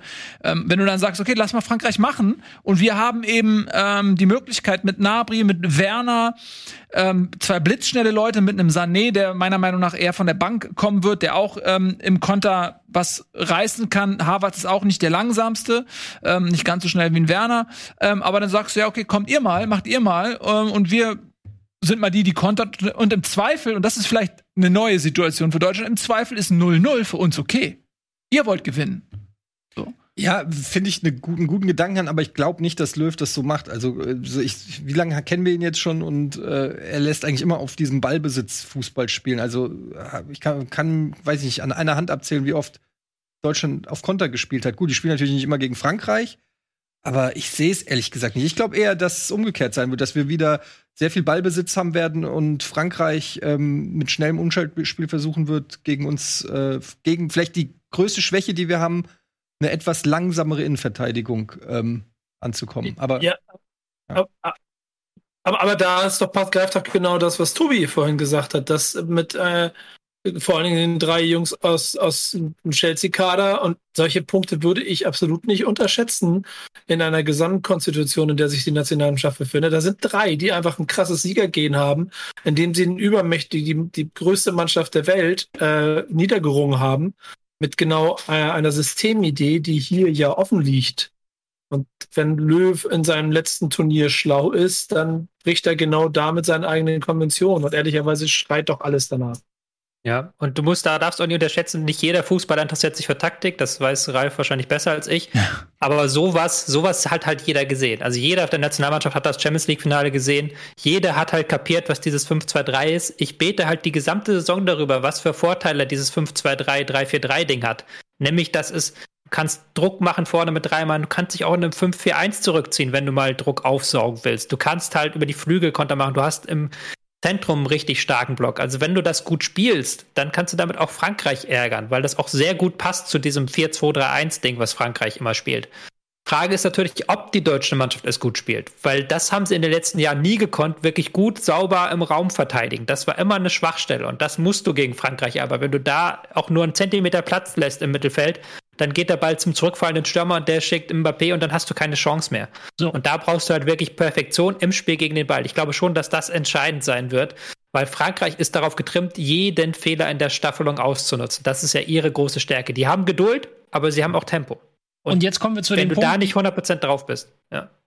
Jetzt kommen wir zu dem Punkt, ähm, die werden sicherlich alle das Champions League-Finale gesehen haben, die haben sicher auch die Halbfinalspiele gesehen und viele haben auch ein bisschen Premier League zwischendurch geguckt und haben Stranger gesehen. Things, dritte Staffel haben die vielleicht auch geguckt. Möglicherweise, ja. da werden sie sich dann zwischen den Spielen drüber unterhalten, aber wenn es dann um Fußball geht, soll ja auch passieren, dass man sich mal austauscht. Dann spielt halt gegen Frankreich jemand im Mittelfeld, der für mich momentan der beste Mittelfeldspieler der Welt ist und dieses System runterrattern kann und perfekt ausfüllt. Und wenn du dir da nichts einfallen lässt, dann passiert genau das, was Tobi mit seinem vorletzten Satz gesagt hat. Die nutzen jede Schwäche, jedes, das nutzen sie einfach eiskalt aus. Das macht Kanté sehr unspektakulär, aber mega erfolgreich. Ich muss jetzt aufpassen, dass ich nicht ins, in, in, in Fanboy reinfalle für Kanté, aber das ist für mich, wenn du Trainer bist, musst du eigentlich einen Spielertypen wie ihn suchen. Weil damit steht und, und das ist am ehesten Kimmich. Bitte? Das ist am ehesten Kimmich. Ja, aber du hast halt dann andere Baustellen. Genau, das meine ich. So, und mhm. das ist so, ähm, ich weiß nicht, ob du das eben gesagt hast, den Spieler auf seiner besten Position spielen lassen. Es gab ja dann, äh, das, das kennen wir alle früher vom Fußballmanager, der hat dann auf der 6 hat er 98 und wenn du nach hinten rechts stellst, hat er 94, was immer noch gut ist, aber ist halt nicht 98. Und jetzt musst du die Balance finden, okay, wie, wie kann ich das irgendwie mit meinen anderen drumherum auffangen, damit ich dann in Summe das, das Bestmögliche habe. Aber dann lasst uns doch mal, wir reden Und da gibt's ja ja. das sind dann unterschiedliche Ansätze. Und ich wähle den Ansatz in der momentanen Situation, in der momentanen Verfassung, in der Deutschland ist, musst du halt schauen, wie du im großen Ganzen das hinkriegst. Und da ist für mich Kimmich auf einer Hybridsituation mit der Basis einer Fünfer- bzw. einer Dreierkette mit drei ganz klassischen Innenverteidigern für mich persönlich eher der nachvollziehbare Ansatz, ohne dass das, was du gesagt hast, falsch ist, Etienne. Also ja. bitte nicht, es gibt im Fußball ganz wenig richtig und falsch. Aber das wäre mein Ansatz. Aber lasst uns doch dann mal ein bisschen über, wir sagen die ganze Zeit, unsere Schwächen, wo die sind mit den, mit den Außenverteidigern, dass wir da nicht so flexibel sind und so weiter. Aber was ist denn bei Frankreich? Frankreich hat ja auch Schwächen. Was sind denn die Schwächen von Frankreich? Oder also Englisch sprechen. ja, generell Radio in Frankreich mhm. auch nicht mehr ganz so gut. Aber ähm, wo würde man ansetzen? Natürlich Schwächen in Anführungsstrichen. Das ist eine Supermannschaft, äh, die auf jeder Position top besetzt ist. Aber wenn es eine Schwäche gibt, die man Frankreich attestieren kann, was würde man sagen? Wo, wo muss das Trainerteam ansetzen und sagen, das ist unsere Möglichkeit reinzugehen? Kanté, du hast erwähnt, Superspieler, aber zum Beispiel nicht der Allerschnellste. Also wo kann man, ähm, wo kann man vielleicht ansetzen? Tobi, du hast doch mhm. äh, in deiner WM-Vorschau ja. auch äh, Stärken und Schwächen beleuchtet. Kannst du dazu mal ja, was sagen?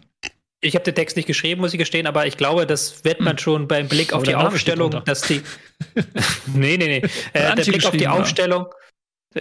Das ist ja nicht alles von mir geschrieben, das ist ja Spielverlagerung.de Team. Ähm, was du dann ähm, natürlich auf Blick auf die Aufstellung sofort siehst, dass die Außenverteidigerpositionen nicht die Klasse haben wie die ähm, restlichen Positionen dass man da natürlich eine gewisse Schwäche hat, dass man auch gerade auf der Seite mit Mbappé, dass da die Defensivarbeit von ihm nicht immer so gut ist, da muss das Mittelfeld so ein bisschen für absichern und das klappt dann auch nicht immer richtig. Ähm, deswegen vielleicht auch eine gute Idee, mit Kimmich dann rechts anzufangen, was ich auch so zähneknirsch gemacht habe, weil der ja auch nochmal offensiv ein paar Akzente machen kann, gerade auch Ballsicherung.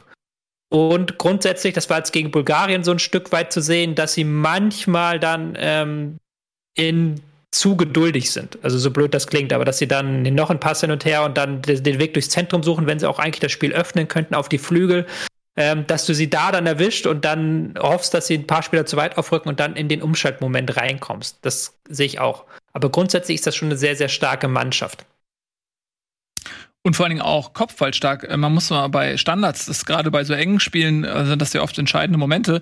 Äh, wenn du ein Kimpembe, Varan, äh, Rabiot, äh, Pogba, ähm, Mbappé äh, und jetzt. vor allen Dingen Giroud, äh, Benzema, klar und Giroud.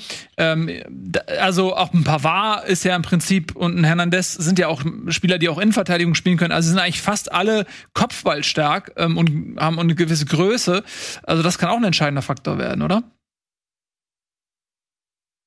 Ich habe jetzt gerade mal nachgeschaut, also wir, wir, nehmen jetzt mal die offiziellen Angaben im Internet. Du hast halt äh, sechs Spieler über 1,90 mhm. oder 1,90 und größer und das ist schon das ist schon, natürlich spielen die nicht alle, weil da ist, okay, da ist halt auch ein Torwart dabei und, und Zuma, aber Varan, Pogba, Tyr, Tyram auch nur bedingt und Giroud, aber das ist halt in Summe schon eine relativ große Mannschaft. Viele dann Ende, Ende der 80er, also Ende 1,80. Mhm.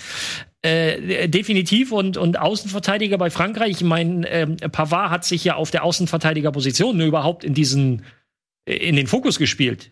Das ist ja mhm unabhängig davon, ob er sich jetzt lieber im Zentrum sieht oder nicht, aber das ist die Position, auf der er. Äh, ich meine, aber er ist kopfballstark. Also es gibt ja diesen klassischen ja. Außenverteidiger, der eher vielleicht klein ist, so dieses ja. Philipp, Philipp Lahm-Archetyp. Ähm, ja. Und das ist halt weder Hernandez noch äh, Pavard, weil die beide ja auch Innenverteidiger spielen können. Ich meine, das ist halt auch eine, ja, für, für Standardsituationen ähm, gut aufgestellt. Ideale, An der ideale Angriff, den du da eigentlich fahren willst, ist tatsächlich halt, dass du irgendwie über Kimmich von rechts kommst, der ein bisschen eingerückt und dann halt ein Go sitzt, der auf der anderen Seite tief geht. Weil das ist auch was, was Pavard nicht 100% liegt und wo er dann die Schnittstelle attackieren kann. Mhm. Das wäre der ideale Angriff. Aber den kannst du halt auch nicht so oft fahren, weil du dann zwei extrem offensive Außenverteidiger bräuchtest und dann geht der Pass schief, Frankreich Konter, geht der Ball zum zurückfallenden Benzema, der schickt wieder Mbappé und Game Over. Überhaupt, wenn du halt früh 0-1 zurückliegst, Game Over. Also das ist dann wirklich Game Over. Das ist dann wird Frankreich, Frankreich, halt auch bieder. Dann wird das ja. nicht schön, sondern dann wird das ein ganz biederer Didier Deschamps-Fußball, wie er selber Spieler war. Und dann heißt es erstmal, ja, viel Erfolg. Ja, ja. genau. Effizient einfach. Ja. So, und das meine ich. Und deswegen ist es vielleicht ähm, eine ganz gute Idee, zu sagen, ja, lass Frankreich mal machen, bitte. Ähm, und achso, du sollst, ich soll das auch noch mal machen. Ja, kein Problem. Ich, ich gehe ähm, ich glaube auch, es wird eine Fünferkette. Es wäre völlig äh, absurd, wenn Jogi Löw in den letzten Monaten ähm, trotz äh, ständigem Nichterfolgs die Fünferkette gespielt hätte, wenn das am Ende nicht das System werden würde. Ich gehe fest davon aus, dass es die Fünferkette wird. Aber du sollst jetzt Und, nicht raten, was er macht, nee, was du willst. Ja, aber ich bin schon, ich, ich werde es deutlich kürzer machen als andere Kontrahenten hier. Ich, deswegen sage ich, Kontrahenten? Äh, rechts spielt Kimmich. Es macht's als letzter und dann ich mach's kürzer. Und ja. ist ja schön die Eindrücke von allen. Ja, ich hätte es auch am Anfang machen können. Das hätte ich aber ein bisschen unhöflich empfunden. Ähm, deswegen. Mach doch jetzt. Ja, ihr müsst mich doch einfach mal reden lassen. Ja, mach doch jetzt. Kimmich sehe ich rechts. Meine Gott, ähm, wie lange redest du denn jetzt da schon? Also, du bist auch noch. Tobi, auch noch mal? Ja, mach bitte. Okay, gut. Also Kimmich spielt bei mir rechts. Ähm, ich halte ihn für den besten Sechser. Ich halte ihn für den einzigen, der also so, so ein nativ defensiv denkt, der ähm, so wirklich verkörpert, hier kommst du nicht durch. Das, was Kanté bei Frankreich macht, das ist bei uns am ehesten Kimmich. Weder Groß kann das, noch Genoan kann das, auch Goretzka nicht, dem ich das, diese Bissigkeit und diese Körperlichkeit auch noch äh, attestieren würde. Der ist auch nicht so gut da drin wie, wie Kimmich, deswegen fehlt der für mich sehr, weil diese Doppelsechs Goretzka Kimmich eingespielt bei den Bayern hätte ich gerne gesehen. Aber wir haben auf rechts niemanden wir, also auch ein Klostermann ist für mich kein, kein Rechtsverteidiger, der kann das spielen, aber der hat auch zuletzt eher Innenverteidiger gespielt bei Leipzig, deswegen glaube ich, dass es Kimmich wird. Und er hat, meine ich, im Champions League-Finale damals gegen PSG auch Rechtsverteidiger gespielt, gegen Mbappé viel, äh, sogar in 1 zu 1 Duellen und so weiter, ähm, schon gezeigt, dass er zwar nicht von der Geschwindigkeit, aber vom Zweikampfverhalten das machen kann. Äh, Gosens spielt deswegen äh, in dieser Aufstellung. Alter, was ist hier los? Gosens spielt links. Im Prinzip ist das ähnlich wie das, was Tobi und Ralf auch gesagt haben. Mittelfeld äh, wird er äh, Groß und Gündogan spielen lassen, was eigentlich zu offensiv ist. Da fehlt für mich dieser defensiv denkende Typ, äh, diese Maschine, der Motorraum. Kimmich wird mega fehlen, aber es ist halt eine Frage der Balance, was du gerade sagtest. 95, 98, wer spielt wo. Die, das Gesamtgebilde ist am Ende entscheidend und deswegen denke ich, wird er so spielen lassen. Äh, und vorne ist für mich eigentlich nur noch die Frage, ob äh, Werner oder Havertz. Die Eindrücke zuletzt sind, dass Havertz äh, nicht zuletzt aufgrund des Tores im Champions League Finale einfach Momentum hat, formstark ist, sehr selbstbewusst ist, selbstbewusster als ein äh, Timo Werner, der zwar auch Champions League Sieger geworden ist, aber der eben auch viel Kritik ähnlich wie Havertz einstecken musste aufgrund seiner Chancenverwertung und deswegen glaube ich, dass Havertz ein Stück weit die Nase vorn hat, was auch die Mentalität angeht. Ähm, und deswegen denke ich, dass Müller, Havertz und Nabri äh, vorne spielen werden und ähm, eventuell einen, einen Werner, wenn es in die Kontersituation geht, ähm, und ein äh, Sané dann noch Optionen werden. Sané sehe ich noch fast noch hinter Werner, weil er zuletzt wieder in der Nationalmannschaft sehr phlegmatisch war so ein schön Wetterspieler ist. Es gab so Situationen, also wie, was er auch bei den Bayern am Anfang hatte, dass er defensiv sehr wackelig ist, dass er sich nicht irgendwie in diese, in diese kollektive Defensivarbeit einbringen äh, kann, so wirklich. Und es gab eine Szene in, in einem Spiel, die mir in Erinnerung geblieben ist, da ist er nach vorne in den Strafraum gestoßen und äh, da kam der Ball von, ich glaube, es war Nabri, nicht so, wie er ihn wollte äh, von außen zu spät und er hat dann schon abgebremst und, und abgewunken, weil er frustriert war, dass er den Ball nicht bekommen hatte. Äh, und das ist für mich eine Schlüsselszene gewesen, weshalb na, äh, Sane bei mir ins zweite Glied gerutscht ist, weil das ist eine Frage der Mentalität äh, wie du in solchen Situationen spielst. Und, und Sané ist, ist nicht Messi, so der hat nicht die Pokalvita, äh, dass er sich das erlauben könnte, sondern von dem erwarte ich in so einer Situation, und der ist jetzt auch nicht mehr 19, sondern der ist auch schon Mitte 20, dass er, dass er irgendwie sagt, komm, ey, nächstes Mal wird's besser und ein bisschen pusht und nicht äh, irgendwie abwinkt und sich umdreht und beleidigt ist, dass er den Ball nicht bekommt. Aber das kannst du auf dem Niveau gegen Frankreich nicht machen. Du kannst so einen Spieler dir nicht gegen Frankreich erlauben. Ähm, zumindest nicht in der Startaufstellung. Und deswegen glaube ich, dass Sané ein bisschen hinten vor ist. Äh, also ich glaube, meine Aufstellung ist im Prinzip fast identisch mit deiner, Ralf, und mit Tobis. Hast du die Lettland-Aufstellung? Im Grunde schon, ja. Kurz und knapp, Nils Bohmhoff, meine Damen und Herren. Ähm, gut. Hat, Neil, hat Nico schon? Nico hatte auch schon, ja. Stimmt. Zumindest hatte ich ihn eingeladen, das ja. zu machen. Ähm, ich glaube, wir haben jetzt genug deutsche Aufstellungen gehört. Für die so nächsten zehn auch. Jahre. Deswegen gucken wir jetzt einmal über das Teilnehmerfeld dieser Europameisterschaft und gehen mal so ein bisschen die ähm, Gruppen durch und fangen an mit Gruppe A.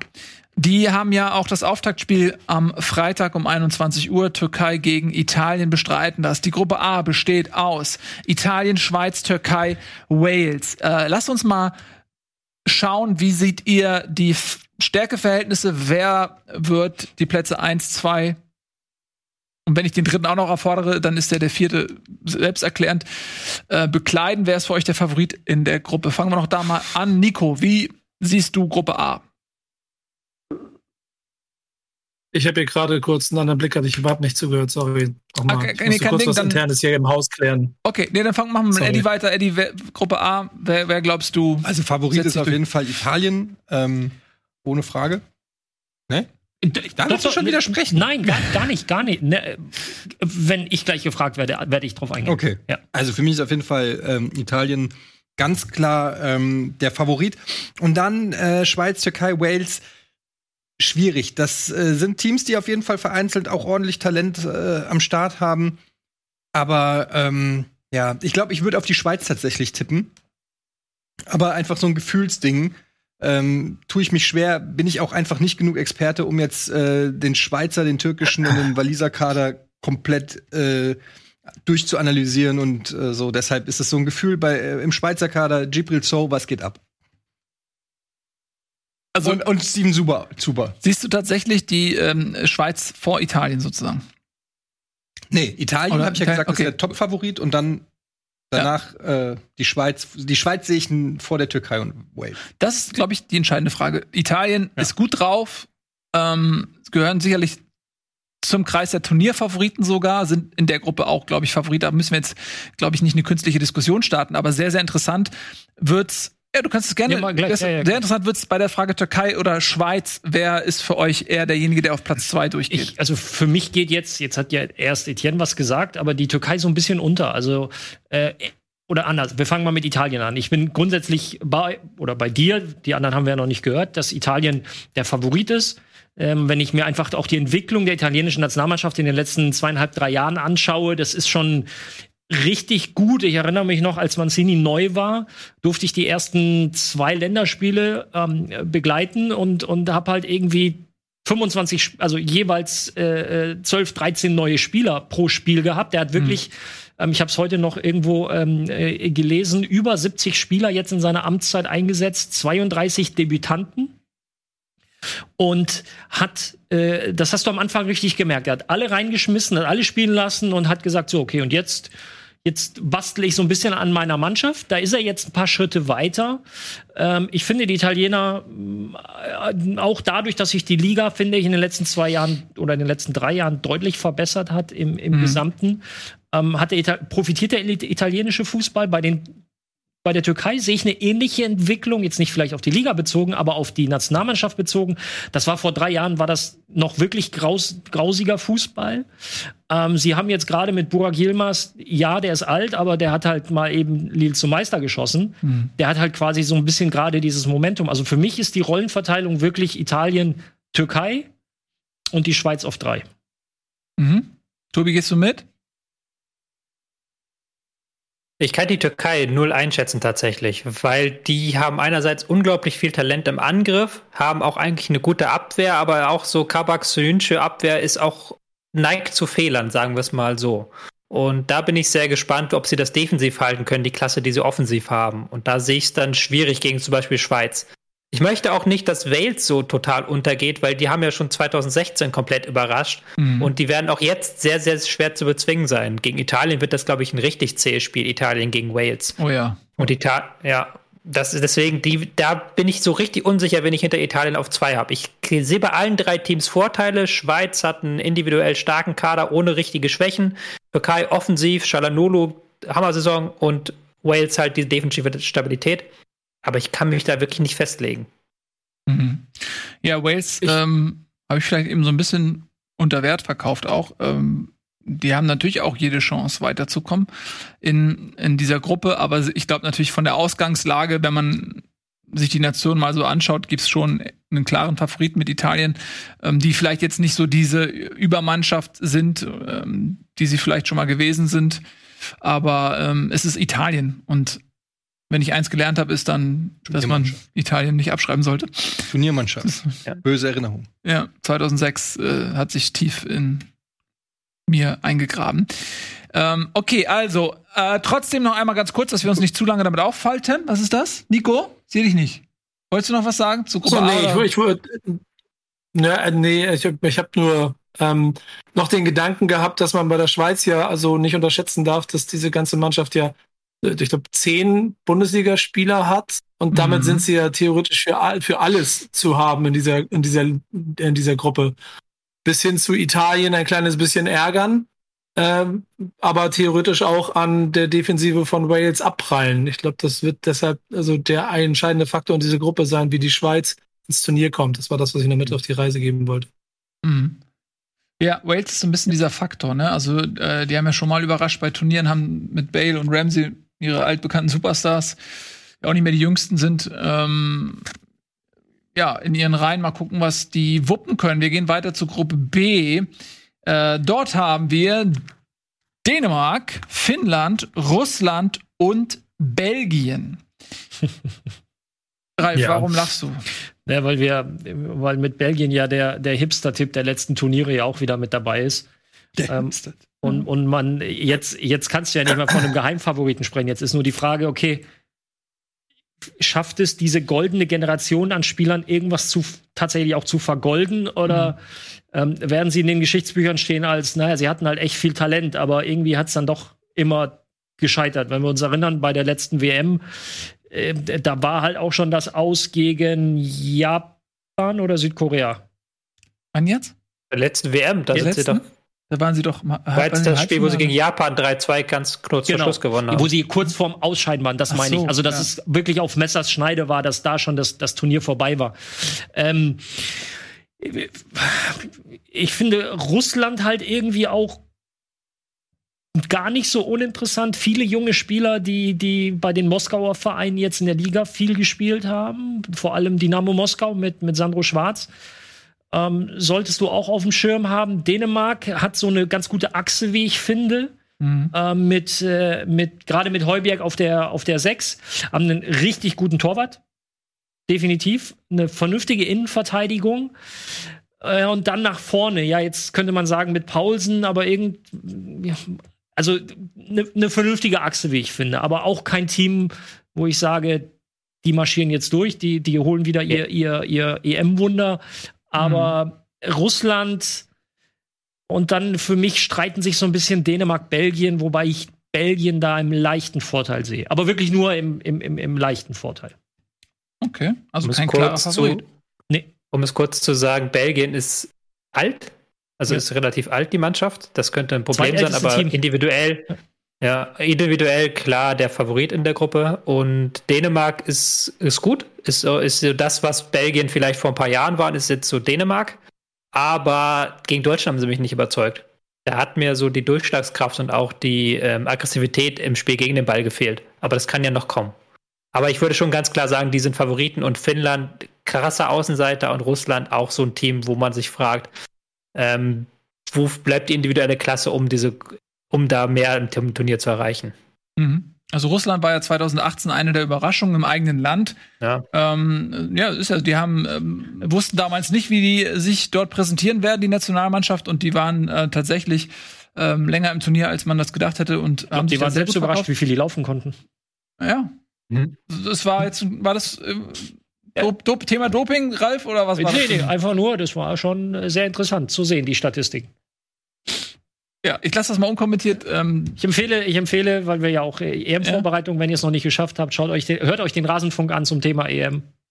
Interessant. kann man eh mal gut machen. Ja. Ja, also Belgien finde ich, ähm, klar, vielleicht nicht mehr äh, auf, der, auf der Höhe ihrer Generation, aber sie haben natürlich immer noch Waffen da vorne. Lukaku ist äh, in großer Form. Hazard äh, hat natürlich jetzt bei Madrid nicht überzeugen können. Der ist jetzt nicht mehr der Hazard, der ähm, bei Chelsea war.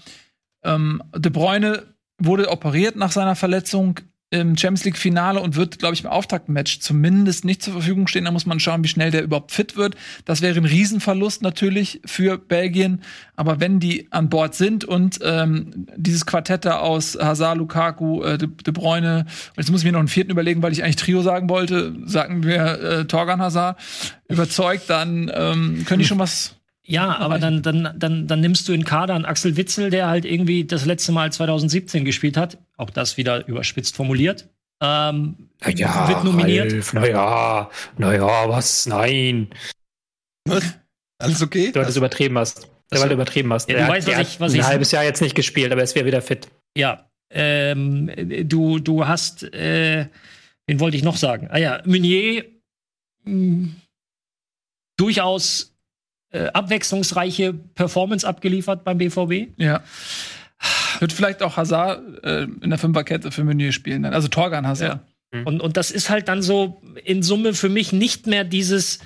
Ich war auch ein, ein großer Belgien-Fan und, und ähm, von dieser individuellen Qualität überzeugt. Aber wir sind jetzt halt ein paar Jahre weiter. Deswegen setze ich persönlich für mich ein Fragezeichen bei Belgien. Mhm. Also aber ich- für die Gruppe äh, sollte es reichen. Das ja. Ich wollte es gerade sagen. Ähm, bei aller Kritik, die ja vielleicht auch zurechtkommt an Belgien, für mich ganz klarer Favorit in dieser Gruppe.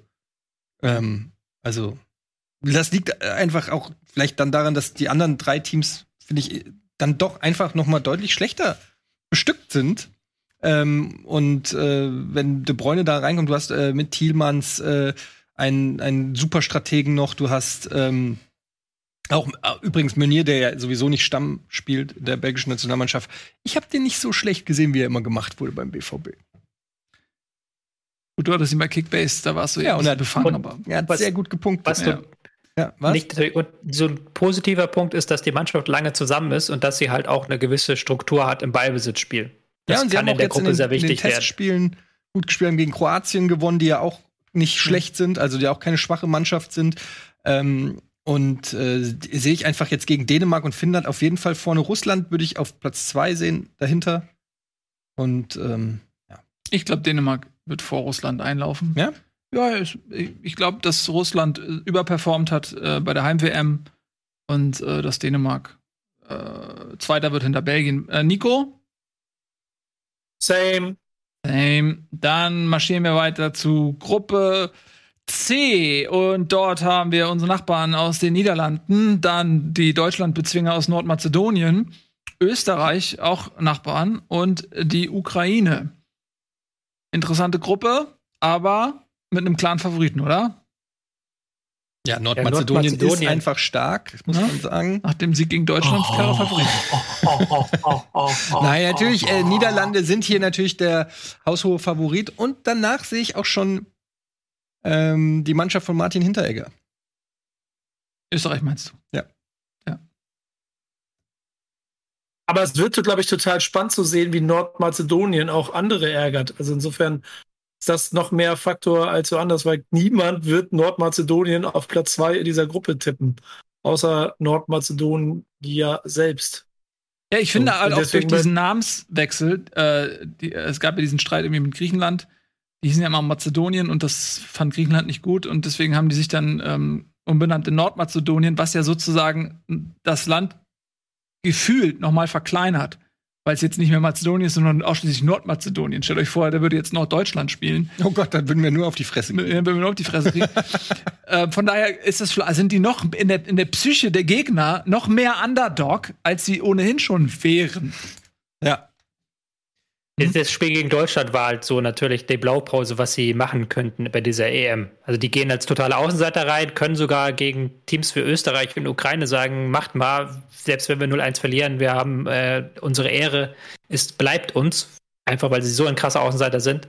Und dann hast du halt mit ähm, Österreich zum Beispiel ein Team, das sich zuletzt offensiv sehr, sehr schwer getan hat dass halt offensiv dem Offensiv so ein Stück weit die Durchschlagskraft fehlt. Und da kann man sich schon so ein Szenario äh, vorstellen, wo dann Österreich irgendwie unglücklich ein Tor reinkriegt und dann 90 Minuten anrennt gegen eine tiefe nordmazedonische Mannschaft. Aber grundsätzlich ähm, sehe ich da schon Nordmazedonien als Außenseiter und Ukraine, muss man vielleicht noch zwei Sätze zu verlieren, die sollte man nicht unterschätzen, weil die haben auch viel Tempo im Kader, die haben auch eine gute Offensive im Kader. Das könnte gerade dieser Gruppe interessant sein, auch weil die Niederländer nicht defensiv immer sattelfest stehen. Die mhm. sehe ich auch noch nicht so auf diesem typischen Niederlande-Niveau. Die haben nicht umsonst die letzten beiden großen Turniere verpasst dementsprechend ist das so eine relativ überraschend offen Gruppe, offene Gruppe, finde ich. Vielleicht nochmal äh, nur zwei Hinweise von, von meiner Seite aus zum Thema Österreich, was wir gerade bei der Schweiz hatten mit den Bundesliga, also deutsche Bundesliga-Legionären. Da sind bei Österreich sind 21 im Team, die in der deutschen Bundesliga spielen.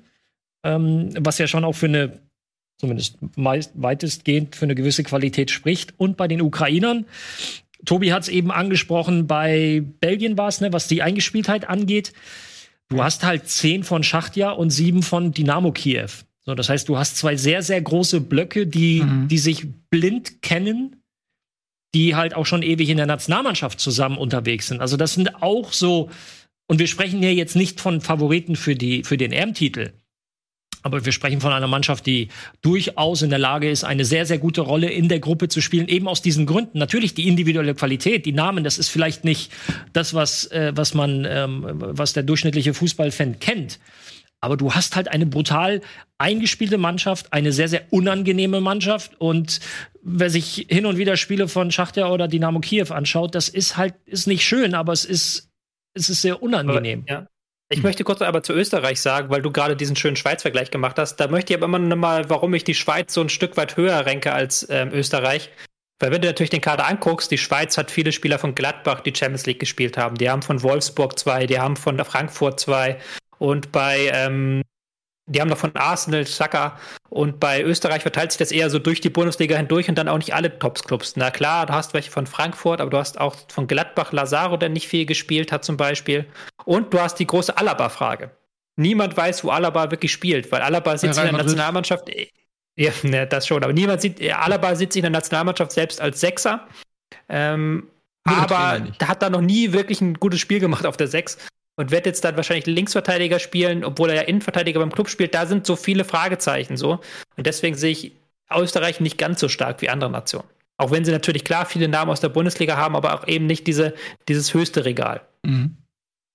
Einmal zu den Niederlanden, da fehlt natürlich ähm, mit Van Dijk ja vielleicht der wichtigste Spieler. Man hat ja bei Liverpool auch gesehen, gut, die spielen ein bisschen anders als als Holland, aber wie wichtig der ist und wie, viel, wie sehr der gefehlt hat. Und der wird auch bei der WM fehlen. Das ist schon, glaube ich, ein Handicap für die Niederländer. Ansonsten haben die natürlich echt auch viel individuelle Qualität. Trotzdem noch, Weinaldum haben sie da Frankie de Jong von Barcelona. Depay hat eine Riesensaison gespielt in Frankreich. Äh, muss man mal gucken, wo der am Ende der Saison landet. Äh, De Licht von, von Juve.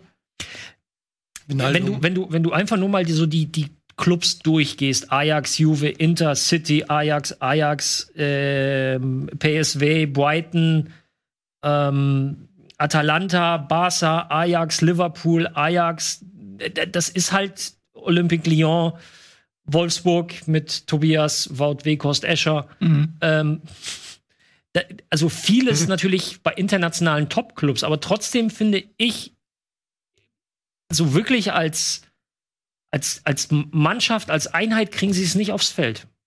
Das ist ja. sehr viel Und dann, Stückwerk. Mhm. Sie haben auch jetzt nicht so, dass du sagen kannst, okay, wie bei anderen Teams, Fra äh, Belgien zum Beispiel oder Frankreich, die sind ultra eingespielt, sind sie nicht. Sie haben jetzt nochmal experimentiert mit neuen Systemen in der Vorbereitung. Weghorst als Teil eines Doppelsturms hat auch noch nicht so gut funktioniert, ähm, wie man mit 2-2 gegen Schottland gesehen hat. Da sind mir noch viele Fragezeichen, aber klar, die haben das Potenzial in dieser, muss man aber auch dazu sagen, relativ einfachen Gruppe mit neun Punkten durchzumarschieren. Dann widmen wir uns der nächsten Gruppe. Die wird interessant, glaube ich. Gruppe D.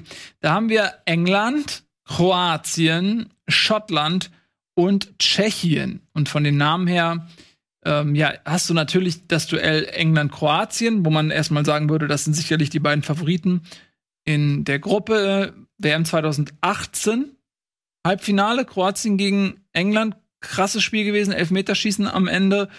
Glücklichere Sieger aus Kroatien die dann im Finale gegen Frankreich gescheitert sind. Dann hast du aber auch das Duell England gegen Schottland. Und diese britischen Duelle sind ja immer spannend. Also die Underdogs aus Schottland gegen das große England, die viele, viele Talente haben. Ähm, und Tschechien so ein bisschen, ähm, vielleicht so als unbekannte Variante da noch mit, mit drin.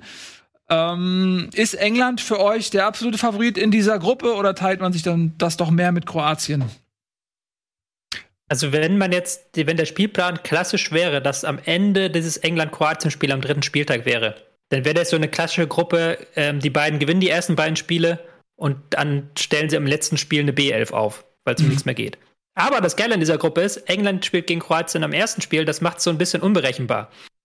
Weil du natürlich dann, wenn jetzt Kroatien oder England das Spiel verliert, gerade wenn England das Spiel verliert, dann müssen sie jetzt gegen Schottland und gegen Tschechien plötzlich ähm, eine ganz andere Aufgabe machen. Dann müssen sie nämlich unbedingt punkten und dann wird das nochmal ein richtiger Fight. Da bin ich sehr gespannt. Aber grundsätzlich England, Kroatien klare Favoriten in der Gruppe. Und der, wer das erste Spiel gewinnt, der kann eigentlich schon dann das Achtelfinale buchen. Mhm. Ähm, lassen wir noch ein bisschen über England sprechen, denn äh, die haben in den letzten Jahren unglaubliche Qualität aufgebaut, äh, haben wirklich eine Mannschaft, den jetzt, also den, die nicht, den nicht nur die Zukunft gehört, sondern auch die Gegenwart im Prinzip schon.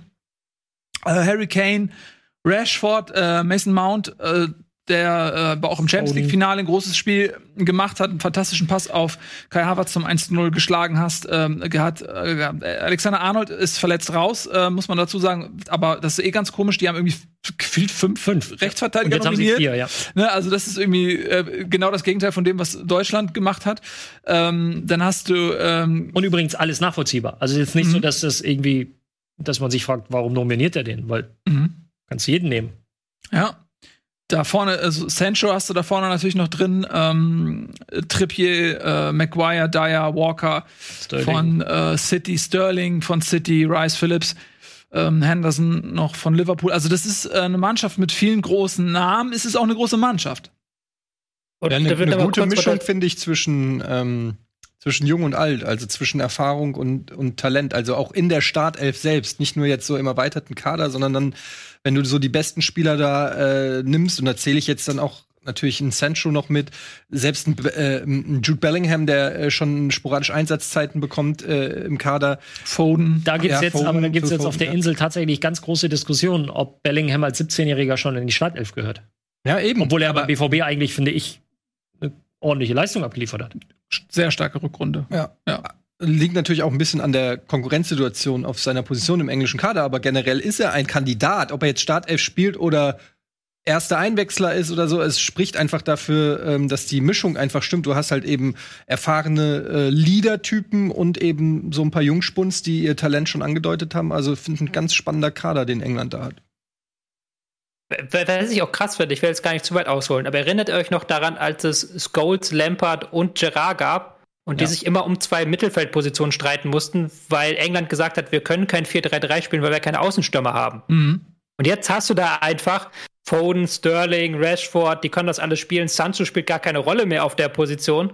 Mason Mount, der das auch spielen kann. Du bist da extrem gut besetzt und hast da die Qual der Wahl. Das ist halt schon krass, was die Engländer Offensive aufbieten können bisschen Fragezeichen so ein Stück weit in der Doppelsechs, die finde ich kann nicht ganz so damit halten. Mhm. Und dann auch die Frage, spielen sie Viererkette, Dreierkette, ist auch sehr ähm, hart debattiert in äh, England. Da sind noch ein paar Fragezeichen, aber die Offensive kann sich sehen lassen. Und, und das, äh, da geht es mir jetzt nicht um irgendwelche alten Fußballmythen, aber die Torhüter-Position? Ja, war noch nie so die Riesenstärke. Wollte eigentlich nicht darauf hinaus, aber, aber, in dem Fall, wenn du, wenn du einfach das Niveau siehst in den anderen Mannschaftsteilen, wo du wirklich herausragende Spielertypen hast, dann, also, okay, man ist nicht schlecht besetzt, aber, aber vielleicht nicht Weltklasse. Muss ich mal fragen, wer spielt denn Pickford dann oder wer spielt? Bin ich. Wahrscheinlich. Also. Ja. Ich, ja. Ich meine, gut, Henderson hat, hat halt De Gea so ein Stück weit verdrängt. Mhm. Ja, kann ich weiß gar nicht, was war das, das denn die letzten Spiele? Da müsste ich jetzt selbst mal nachschauen. Deswegen, das war ich bei William jetzt auch gar nicht sicher. Ist natürlich klar, ist jetzt kann so ein Torwart kann das dir entscheiden, das Turnier, aber ich habe da schon Schlimmeres in Erinnerung. Ähm, bei England. Henderson, Johnstone mit und Henderson. Pickford sind dabei. Ja. Ähm, Jeder mit Henderson und Pickford. Johnstone hat im letzten ja. und Pickford hat gegen Österreich, ja. Ja, ich würde mich da nicht komplett unwohl fühlen damit. Klar, du hast keinen Torwart, der am Fuß jetzt sehr stark ist. Das brauchst du in dem Spielsystem aber auch nicht unbedingt bei den Engländern. Dementsprechend, wenn da nicht ein kompletter Aussetzer drin ist, finde ich das okay. Wobei Pickford einen geilen Abschlag hat. Ich weiß, was du ja. meinst mit Ball am Fuß, aber ja, Abschlag also mit im Spiel ja, anspielen und dann, ja, ja. Ja, äh, ich denke auch, dass da jetzt nicht die absolute Weltklasse im Tor steht, aber man, wenn man mal so zurückblickt, dann war eine Zeit lang England auch immer Slapstick-Potenzial auf der Torhüter-Position und das ist einfach nicht mehr so. Äh, da haben sie auch wirklich aufgeholt und deswegen ist das nicht mehr so diese krasse, klischeehafte Schwachstelle, die sie in der Vergangenheit dort hatten. Ähm, in ja, Summe aber für mich Gruppe und Titelfavorit. Also sie sind für mich Gruppenfavorit, aber Titelfavorit sind sie für mich nicht. Ähm, sie ich darf ja auch mehrere nennen, oder? Okay, also. sie gehören für mich zum Kreis der Titelfavoriten. Okay, so, dann, dann so. Auf jeden Fall. Ja. Topfavorit ist für mich auf jeden Fall Frankreich. Ähm, aber da können wir später noch mal zukommen. Ähm, auf jeden Fall wird das eine Gruppe, die Spaß macht. So, wenn man jetzt, wie gesagt, ne, volle Stadien England, Schottland, das wär's doch. Aber ja, in Glasgow. Mhm. Ähm, schön ausverkaufte Hütte. Das hätte was. Äh, dann würde ich vorschlagen, gehen wir mal zu Gruppe E. Polen, Schweden, Slowakei, Spanien. Auch da klar, Spanien natürlich der Top-Favorit. Ja. Vergiss die Corona-Situation nicht. Ganz genau. ja, das ist, also wenn wir vor einer Woche drüber gesprochen hätten, hätten wir, hätte, glaube ich, keiner irgendwas gesagt. Aber er hat jetzt schon mal 11 U21-Spieler nachnominiert. Aber es wurden da jetzt ja diese Tests, okay. PCR-Tests gemacht und die waren alle negativ. Äh, es gibt äh, dann zwei ähm, Fälle mit Busquets und wer war der zweite? Lorente. Lorente. Aber die andere Mannschaft, äh, also der Rest der Mannschaft ist offensichtlich negativ getestet, sodass sie hoffentlich demnächst dann auch wieder voll trainieren können. Und dann hast Tobi hat da eine andere Info? Ähm, ja, bitte. Nee, aber äh, A, du darfst ja nicht unterschätzen, dass ja Corona immer zeitversetzt auftritt. Das heißt, wenn jetzt mhm. Busquets zum Beispiel ansteckend war, würden in der Woche die nächsten Fälle kommen und dann würden wir die nächsten. Also es ist ja so eine Lawine, die rollt. Mhm. Und das mit der U21 ist ja noch untertrieben. Die haben ja jetzt so eine richtige B11. Die haben 16 Spieler, die separat trainieren von der A11, damit sie im Zweifelsfall diese Mannschaft aufs Spielfeld schicken können, sollte es gegen Schweden notwendig werden. Und letzter Fahrt weg, Schweden hat ja auch Fälle. Also da treffen im ersten Spiel Spanien und Schweden zwei Teams auf, die Fälle hatten. Ja. In einer Gruppe. Ja. Aber ganz ehrlich, ich glaube, eine U21 aus Spanien wäre in der Gruppe immer noch Favorit. Mhm. ja. Mhm. Ich habe gerade mal hier den Kader mir von den Schweden angeguckt. Wusstest du, dass Markus Berg da immer noch spielt? Ja. Natürlich. Wie findest du den 10 Millionen Einkauf? HSV damals. Das klingt ja heute fast lächerlich, 10 Millionen. ähm, damals die U21 äh, WM oder EM. Torschützenkönig oder so war, aber ist beim HSV nicht. Der kam dann in Griechenland oder so, äh, hat da eine gute Zeit dann ähm, gehabt, aber ja, also man kann, man findet nicht immer. fußballerisch, aber hat er einfach eine gute Zeit in gute Zeit gehabt. schönes, schönes Land. Ja. man findet natürlich immer irgendeinen Grund, ähm, gegen HSV zu sticheln und das ist aber okay, ich kenne das. Ähm, Wusst, ja? Wusstet ihr, dass dass es einen ähm, Professor für Medienwissenschaftler gibt an der äh, HAW Hamburg, Professor Professorsen, der die Lex Bundesliga. Der heißt nicht wirklich Professor Professorsen. Okay. Die Lex Bundesliga, die heißt, die heißt, man kann von jedem Thema binnen 10 Sekunden auf HSV, Frankfurt oder Werder kommen. Ja, das ist richtig. Ja. Ich kenne, ich kenne, er hat ihn studiert. Ähm, an der mhm. Leuphana Uni Lüneburg ähm, habe ich bei ihm mal ja assistiert. Äh, zurück, zur, zurück zur Gruppe. Also ja. ich sehe da schon Spanien mit U21 könnte es eng werden gegen Polen, aber ich glaube, äh, die U21 könnte auch Slowakei, die, Slowakei, die slowakische Defensive so rum und die schwedische Defensive einigermaßen auseinander kombinieren. Polen wird eng. Polen hat Lewandowski, wenn der gut in Form ist und gut gefüttert wird vorne, dann sind die schon so ein Geheimfavorit. Aber das sagen wir auch schon seit ein paar Turnieren das ist nie so richtig. Wie ist die äh, Trefferquote von Lewandowski bei großen Turnieren, also bei Turnieren mit der Nationalmannschaft? Er hat zwei Tore in den letzten drei Turnieren. Ja, man muss aber auch sagen, er hat da nicht die ja, genau. Mitspieler, die er bei Bayern hat, ne? Natürlich nicht, aber die hat er jetzt bei diesem Turnier auch nicht. Also ich will damit sagen, dass Polen für mich ein guter Spieler reicht halt nicht. Da brauchen, brauchst du wenigstens noch einen zweiten. Und, und Spanien, also natürlich Favorit in dieser Gruppe, äh, verfallen aber halt auch häufig so in dieses, fast schon in dieses Totspielen. So, weil, wenn sie nicht gerade gegen Deutschland spielen. ja, das ist übrigens, das ist übrigens etwas, ähm, also all die Leute, die, die sich noch den, die Rasenfunk-EM-Vorschau anhören, die werden sagen, hey, das hat der Ralle doch schon mal erzählt. Nee, es war genau andersrum. Ich habe denen zugehört. Das ist übrigens in Spanien auch ein, auch ein ähm, spannendes oder ein interessantes Thema. Dieses 6 zu 0 gegen Deutschland, dass das eben versucht wird, nicht zu hoch zu hängen, weil die schon einordnen können, wie grausam Deutschland an dem Tag gespielt hat und man sich bitte nicht davon äh, blenden lassen sollte. Weil, weil die anderen ja. Spiele Spaniens, das war jetzt nicht so das Riesenspektakel, dass du sowas in Serie erwarten kannst. Ja. ja. Ist auch eine blöde Gruppe für sie so ein bisschen, weil sie halt wirklich dieses Totspielen manchmal haben und dann gegen Schweden, Slowakei, die sich hinten reinstellen, das kann schon, wie du es gerade gesagt hast. Deutschland hat ja auch Spanien den Gefallen getan, Räume anzubieten. Und das werden mhm. sie jetzt nicht haben. Da bin ich gespannt, ob sie die Räume sich irgendwie zusammen basteln können. Und auch da übrigens bin ich gespannt, wer im Tor steht. Hm. Ob De Gea oder, oder Unai Simon. Mhm. Ja, aber sind auch beides dann eher gute Optionen. Natürlich. Ne? natürlich. Also De Gea ist vielleicht nicht mehr ganz da, wo er vielleicht vor ein paar Jahren war oder so, aber es ist trotzdem äh, haben die kein Torhüterproblem.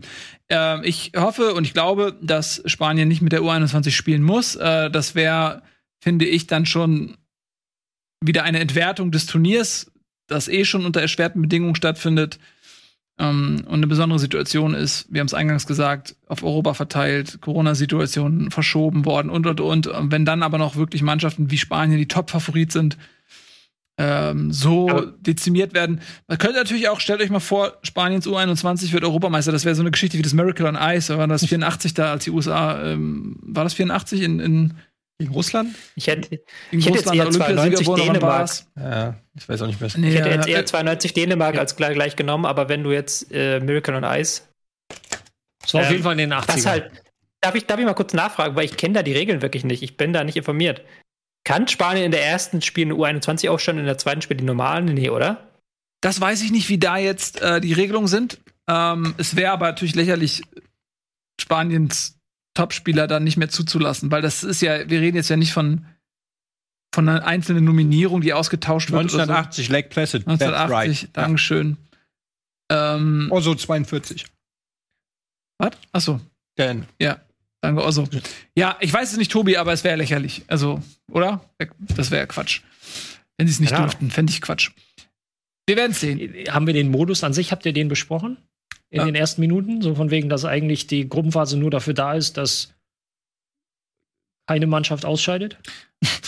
Also natürlich kommt von diesen, wir Weil haben wir jetzt gerade bei Modus und Regeln waren. Genau, also wir haben sechs Gruppen und die vier, meine ich, besten Gruppen, dritten kommen weiter und die ersten beiden natürlich sowieso. Das heißt, von 24 Mannschaften scheiden halt sechs aus. So und deswegen ist selbst in dieser Gruppe mit äh, Frankreich und Portugal Deutschland in der guten Situation weiterkommen zu können, selbst wenn sie diese beiden Spiele verlieren sollten. Da nochmal vielleicht wieder zu dem, was ich vorhin sagte, ein 0 zu 0 ist etwas, was Deutschland mitnehmen würde, allein weil sie dann, wenn sie gegen Ungarn gewinnen sollten, hätten sie mindestens vier Punkte. Und äh, man spielt dann ja nicht nur in der eigenen Gruppe gegen die Konkurrenz, sondern man spielt eben auch gegen die anderen Mannschaften, die besser Gruppe, bester Gruppe, bester Gruppendritte werden wollen. So rum. Ähm, ja, also die ist aufgebläht, die EM. Das ist äh, auch ein Teil der so ein bisschen, finde ich, Brisanz rausnimmt. Weil es ja ein Stück weit eine Entwertung ist der Gruppenspiele. Ja, darauf wollte ich hinaus. Du hast halt äh, 24 Teams und letztendlich kommt dann doch gefühlt jeder weiter. Nur die, die halt alles verlieren. Portugal, muss man sagen, ist ähm, vor fünf Jahren Europameister geworden. Die sind Drei Unentschieden. Ne, ist so. Die sind Ja. Gruppendritter gewesen. Die haben eine erbärmliche Hinrunde, also Gruppenphase gespielt und waren eigentlich schon raus und sind dann Europameister geworden. Ja, Ja. Besser ist der Fußball ja nicht geworden. Also im Laufe des, des Turniers. Tja. Sie haben es halt nur geschafft, Verlängerungen und Elfmeterschießen für sich zu entscheiden. Ja. Genau. So, ähm, noch irgendwelche Einschätzungen? Nö, ne? Wahrscheinlich ist hier kein Experte der Slowakei anwe anwesend, der da viel beitragen kann. Deswegen, äh, die letzte Gruppe ist die Gruppe F. Das ist nämlich dann Deutschland, Frankreich, Portugal, Ungarn. Und über die haben wir ja schon gesprochen. Deswegen machen wir jetzt mal Folgendes. Ihr kennt das vielleicht von der letzten, vom letzten großen Turnier. Wir haben ein Glücksrad mit allen teilnehmenden Mannschaften und werden jetzt einmal ausdrehen, wer welchen Verein als Pate übernimmt und im Laufe des Turniers nicht nur für die mitfiebert, sondern sich auch die Recherchemühe macht, um vielleicht mal ein paar Worte äh, an uns richten zu können über die Mannschaft, über das, was da passiert. Äh, Eddie, du bist die Glücksfee heute. Du darfst jetzt mal drehen. So, was mache also das, was ich jetzt drehe, wer ist davon Fan? So, wir machen das jetzt einfach, ich sag mal, alphabetisch, äh, weil ich mir nichts überlegt hatte. Äh, wer ist der erste im Alphabet? Etienne. Oder Nachname oder Vorname? Vorname? Dann ist es E- Etienne, Etienne. ne? Etienne. Ja, Mein Team. ja. Wir drehen jetzt dein Team. Komm. Also ich will jetzt Komm, mein. Team. Aber dreh richtig, richtig Mhm. doll drehen. Dein Team ist richtig doll drehen. Komm, Nordmazedonien. Aber das sind ja, das sind, sind das alle Teams? Dreh! Das sind nicht alle Teams. Äh, Deutschland muss man jetzt ja nicht drehen. Zum Beispiel. Ja, Oh, die, die stehen doch dabei. oh, oh, oh. Deutschland ist doch. Das dauert jetzt eine halbe Stunde. Das, Na. Will ich, Etienne? Das andere. Oh, oh, oh, oh, oh. Etienne bekommt Schweiz. Hopp Schwitz. Hier nix. Schottland. Dänemark. Dänemark. Dänemark. der das ist Däne. schön. Eine schöne Mannschaft. Ja, Mann! So, A, B, C, D, E. F, G, H, I, J, K, L, M, N. Nico oder Nils? Nils. K, du wirst mit K KL, geschrieben, Nico, Nico. oder mit C? Ja. Beides vor, beides äh, egal, beides vor L. Ähm, also Ja, als jetzt kommt. Nico. Was K ist doch nicht vor L. I, J, K, L, M. Ja, ist Seid ihr okay. bescheuert? dreh, dreh du einfach, komm. Also jetzt für Nils oder für Nico? Für Nico. Nico. Mach, mach mal das Alphabet währenddessen. Diesmal durch, Eddie. Ich bremse.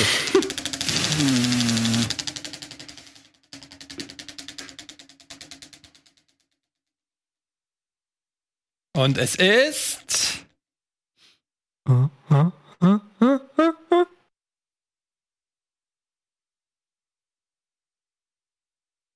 Oh. Polen. Polen.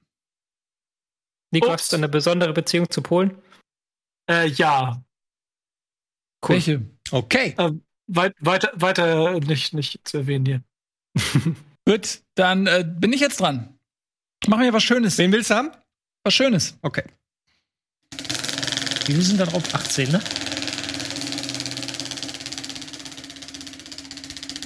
Mich würde ja interessieren, was, warum weggelassen Nico, ihr wart doch wurde. bestimmt hier mit eurem Porsche auch in Polen, oder? Äh, ihr Hip-Hop-Jungs, die du antickern kannst.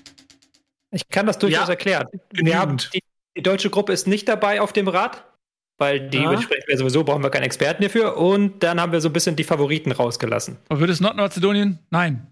Kroatien? Nein. Finnland? Was? Finnland! Oh, das ist eine schöne Wahl. Also, Ich weiß nicht, ob du sehen Smelzi Mäcki, Thierry Mäcki, Ösi Mäcki und Svensson. Und jetzt kommt Meine Wenigkeit. Ralf. Ja.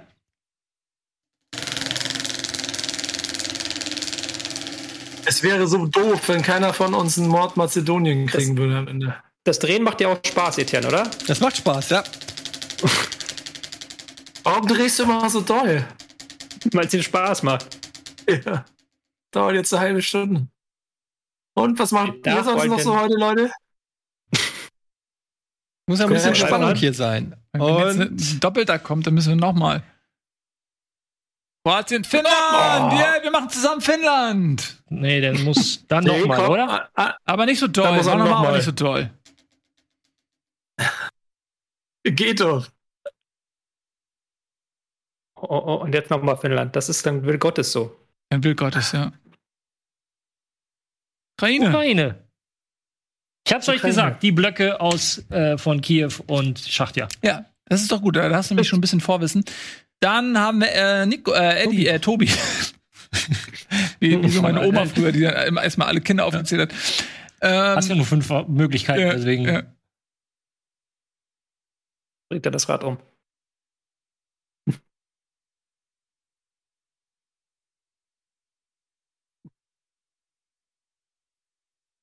Wales? Ja, ich schon. Nee, es wird Nochmal. Dänemark, haben wir schon, oder? Ja. Dänemark haben wir schon, haben aber wir schon. ich würde auch sagen, es ist. Dreh jetzt, komm. Dreh. Ich will Nordmazedonien sehen hier. Komm, Los, dreh nochmal ein bisschen. Das Glücksrad. Bundesliga, das Glücksrad. Ganz geil. Wenn ein Sendekonzept noch 10 Minuten zu, zu verbrauchen hat. Mhm. So, ah, Tschechien. Tschechien.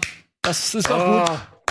Sehr schön. Also, wir fassen zusammen, meine Damen und Herren, Etienne Gade, Dänemark. Nico hat die Freunde aus. Polen. Was? Polen. Polen. Polen. Dzień genau. tak, dzień dobry. Jak się masz? Ähm, ich habe meine Freunde aus Finnland. Du hast äh, Ukraine. Ukraine. Und Tobi hat Tschechien. Wir kümmern uns so ein bisschen um diese Mannschaften. Sehr schön. Ach, das ist doch gut. Haben wir wieder eine kleine Hausaufgabe. Ukraine. Diesmal wird das wird auch abgefragt. Ich werde da grad knallhart sein. Ich werde die nächste Stunde, Ja. am Montag in der Sendung ist hier großer Test. Da kriegt ihr alle einen Fragebogen Mhm. und dann ausfüllen. Mhm. Und Okay, pass wer durchfällt, der, keine Ahnung. Ich habe äh, Ich nochmal zwei Teams. Folgendes. Haben wir auch zwei zwei Teams aus einer Gruppe? Nee, also ich wollte mal was fragen jetzt, bevor ihr wieder glaubt, äh, diese Stunde ist vorbei und ihr könnt die letzten fünf Minuten nur wieder äh, über Pokémon quatschen. Äh, ich habe noch eine Hausaufgabe, die wir jetzt direkt angehen. Und zwar würde ich gerne zwei Sachen von euch wissen und bitte beeilt euch. Was, wer wird Sieger bei der EM? Wer wird Überraschung bei der EM? Und wer wird Enttäuschung bei der EM? Diese drei möchte ich jetzt von euch haben. Wenn ihr überlegen wollt, kann ich auch gerne anfangen. Ansonsten, äh, wer möchte? Ich fange an. Gut, los. Gewinner dieses Turniers wird. Tobi, schreibst du auf? Schreibst du auf? Ja, Ja gut, wir haben es ja zur Not, haben wir es, Ja. glaube ich, Mhm. irgendwo archiviert sagen. diesem Internet. Nils, man kann diese Sendung auch als VOD abrufen Ja, oder als das Podcast wissen wir doch alles, hören. wer das nicht machen. Für Okay, nähere Informationen gehe auf rocketbeans.tv. danke, Tobias. Du hast natürlich völlig recht. Rocket Beans TV. Gewinner dieses Turniers wird Deutschland. Und Ja? Ähm, Überraschung wird Dänemark. Ein fantastisches Team, wie ich finde, die alles mitbringen, um hier ähm, ein Kuh, Kuh zu Landen. landen. Ja. Dankeschön. Und ähm, die Enttäuschung, die Enttäuschung. Welches Team hattest du, Nils? Finnland. Aber ich möchte, dass du eine ernsthafte Einschätzung gibst. Ähm, die Enttäuschung wird tatsächlich äh, Frankreich. Frankreich wird früh rausfliegen und viele werden sagen: Moment, wieso sind die nicht, wieso haben die nicht gewonnen? Für mich eine Enttäuschung. Okay. Wer möchte als nächstes? Äh, gewinnen wird das Turnier Italien. Die Überraschung wird Polen und die Enttäuschung wird Belgien. Gut. Ich würde sagen, gewinnen tut das Turnier Frankreich, bin ich ganz langweilig. Enttäuschung bin ich super langweilig Deutschland. Und Überraschung kann ich mir vorstellen, dass wir da über ähm, England reden. Und zwar alleine, weil sie, es ist ein Finalteilnahme von England, ist keine Überraschung, oder? Da mache ich jetzt den Gunnisch Wolfsburg-Move. Nö, finde ich ehrlich gesagt nicht. Die sind im Favoritenkreis. Ähm, Okay, dann, Ja. dann mache ich, dann mache ich Überraschung Schweiz. Ob Schweiz. Frankreich Europameister, ja. Na. Ja, Ja, ja. komm, Ralle auch. Ralle auch, Ja, ich, Frankreich ich, ich Europameister. schwanke tatsächlich zwischen Italien und Frankreich. Äh, ja, aber Frankreich ist halt so, das ist so wie, ja, wie Bayern München tippen. Ja, können wir alle machen, dann ist es langweilig. Ja, ist halt legitim, den Favoriten zu wählen. Ja, aber Äh, wir können es ja anders machen. Wir, wir müssen sagen, wer Europameister wird, aber es darf keiner zweimal gesagt werden. Toll. super. Weil du schon getippt hast. Ja. Äh, Ja, genau. Ich sage äh, Kommt, kommt, kommt, I- Team, komm, Ralle, kommt Team Italien. Italien. Bruder, ich hab's gewusst. Äh, äh, ähm, ich, Wir treffen uns in Verdansk. was war äh, Überraschung und Mhm. Enttäuschung? Mhm. Enttäuschung, äh, Überraschung, Türkei. Ähm, Enttäuschung wird für mich Spanien.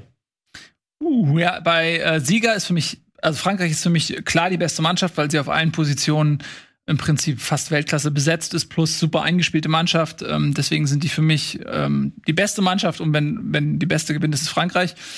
Ähm, Überraschung, da habe ich auch an die Türkei gedacht, weil alle anderen sind einfach auch Favoriten. Italien könnte auch eine Überraschung sein, aber sind für mich auch Turnierfavorit. Deswegen Portugal. sage ich, ja, Portugal ist auch als Titelverteidiger.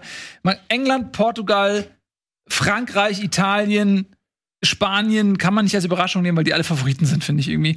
Deswegen äh, sage ich äh, auch Türkei und Enttäuschung ähm, sage ich Belgien weil mit De Bruyne äh, jemand nicht fit ist, der mega wichtig ist und weil die Mannschaft ein Stück über dem Zenit ist, aber eben trotzdem noch irgendwo als Favorit mitläuft.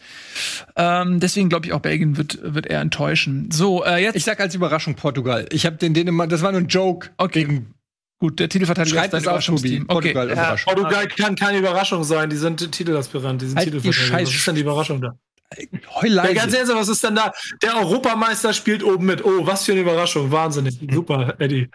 Ähm, gut, jetzt haben wir die Tipps ja. abgegeben. Wir können und wir können uns im Verla weiteren Verlauf des Turniers gerne dafür verspotten. Ich möchte jetzt noch einmal den Vote auflösen. Wir haben ja zu Beginn der Sendung gefragt, habt ihr Bock auf die EM? Und jetzt lösen wir noch mal euren Vote auf. Oh, das ist ja ausgeglichen. Ja. 35 nein, 31 kommt noch 33. Und jetzt müsste ich eigentlich fragen, ob ihr durch diese Sendung quasi Lust bekommen habt, äh, ob sich das jetzt noch mal geändert hat bei Schickt euch. alle Nils eine DM bei Twitter, die sind offen.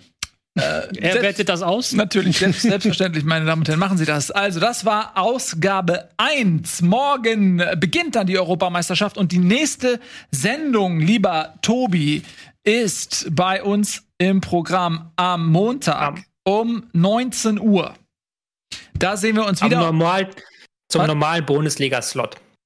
Genau, das ist der reguläre Bundesliga-Slot. Da sind wir dann schon ähm, mit ein bisschen äh, Spielanalyse und so weiter für euch da, denn da gab es ja schon die ersten Begegnungen und wir sind ein kleines bisschen schlauer. Ich freue mich jetzt sehr. Wisst ihr was? Durch diese, durch diese Sendung mit euch habe ich noch mehr Bock bekommen. Ich bin jetzt richtig Nehmen wir noch ein bisschen Kimmich. Ich, nehme, ich will noch ein bisschen Kimmich übrig lassen für das Frankreich-Spiel. Äh, das ist mir wichtig.